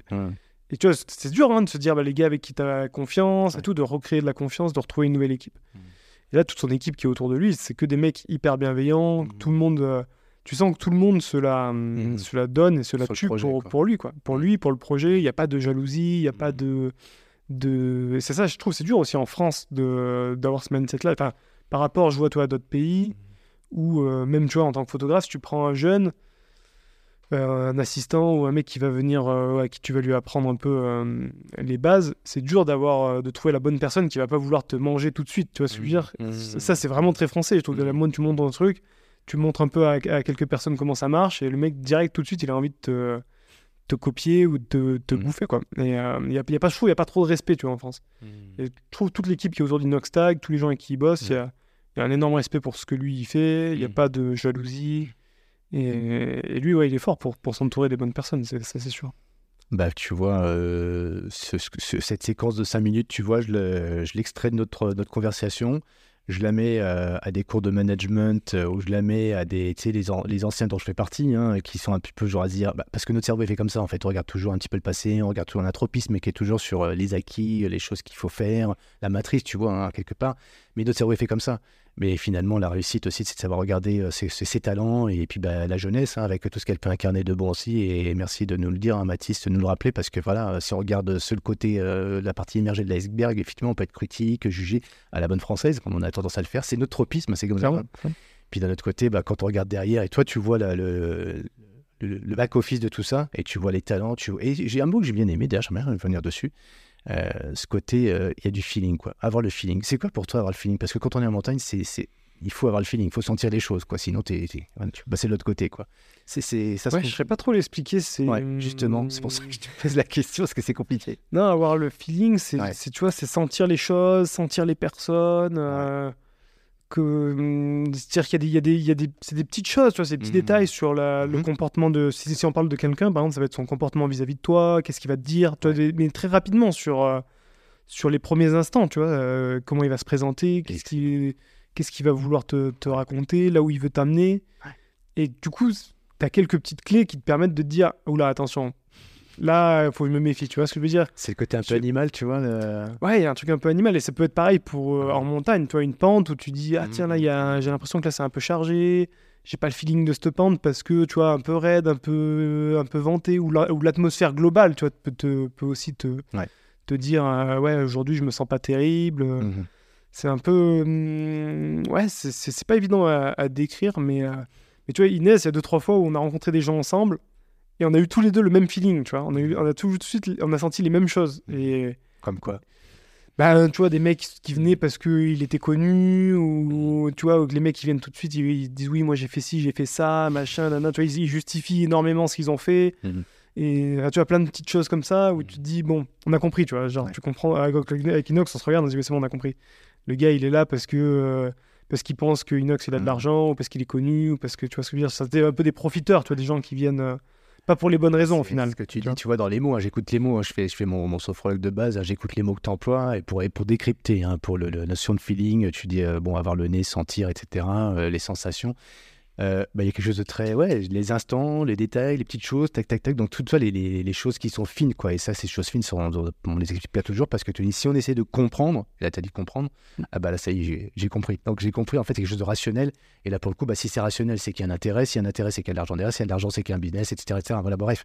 Alors qu'en fait, à la base, sentir, feeling, euh, bah, dans ton environnement qui est celui de la montagne, tu l'as dit, hein, euh, l'hygrométrie, le toucher de la, la neige, ça, c'est que du sensationnel, euh, bah, kinesthésique, voir, sentir, etc. Mais pas facile hein, dans les relations humaines, hein, ça. hein. Non, non, c'est pas facile. hein. C'est pas facile, sachant que bah, des fois tu peux te tromper aussi hein, sur des. Tu Ouais. peux avoir euh, Mm. penser avoir un bon feeling. Au final, Mm. tu, tu peux te retrouver être déçu par, par certaines personnes. Mm.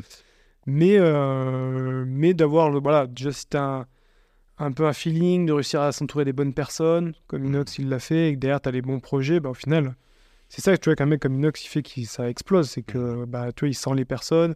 Il, comme je dis, pour le projet qu'on fait ensemble, il n'a pas hésité à dire je perds de l'argent, Mm. j'ai payé des gars pour rien, mais je, je, je sens qu'avec Mathis, ça sera mieux, tu vois. Mhm. Et, et tu vois, il est clair avec ça. Il- C'est pas facile en plus. C'est pas facile hein, de se dire, tu vois, lui, il s'était engagé auprès des gars. Il, et puis bon, il, il y a pas de, ils n'ont pas fait de faute, si tu veux. Il n'y a pas eu de. Quand il leur a dit, bah, désolé, on va plus travailler ensemble. C'est le fameux Euh, truc des inconnus. Si tu veux, mon golfière s'envole, il faut savoir lâcher un peu du lest, tu vois. Donc, euh, Ouais, c'est Du coup, euh, ouais, c'est cl- c'est clairement ça. Et on n'a pas envie de lâcher du lest parce que ça rassure, on sait ce qu'on a, on sait ce qu'on a acquis, euh, on sait les relations qu'on a construites. euh, C'est pas, c'est pas de- facile. C'est pas facile. hein. C'est pas facile. Puis de se dire, lui, tu vois, il me, connaissait pas, de lâcher Ouais. les autres pour aller avec moi.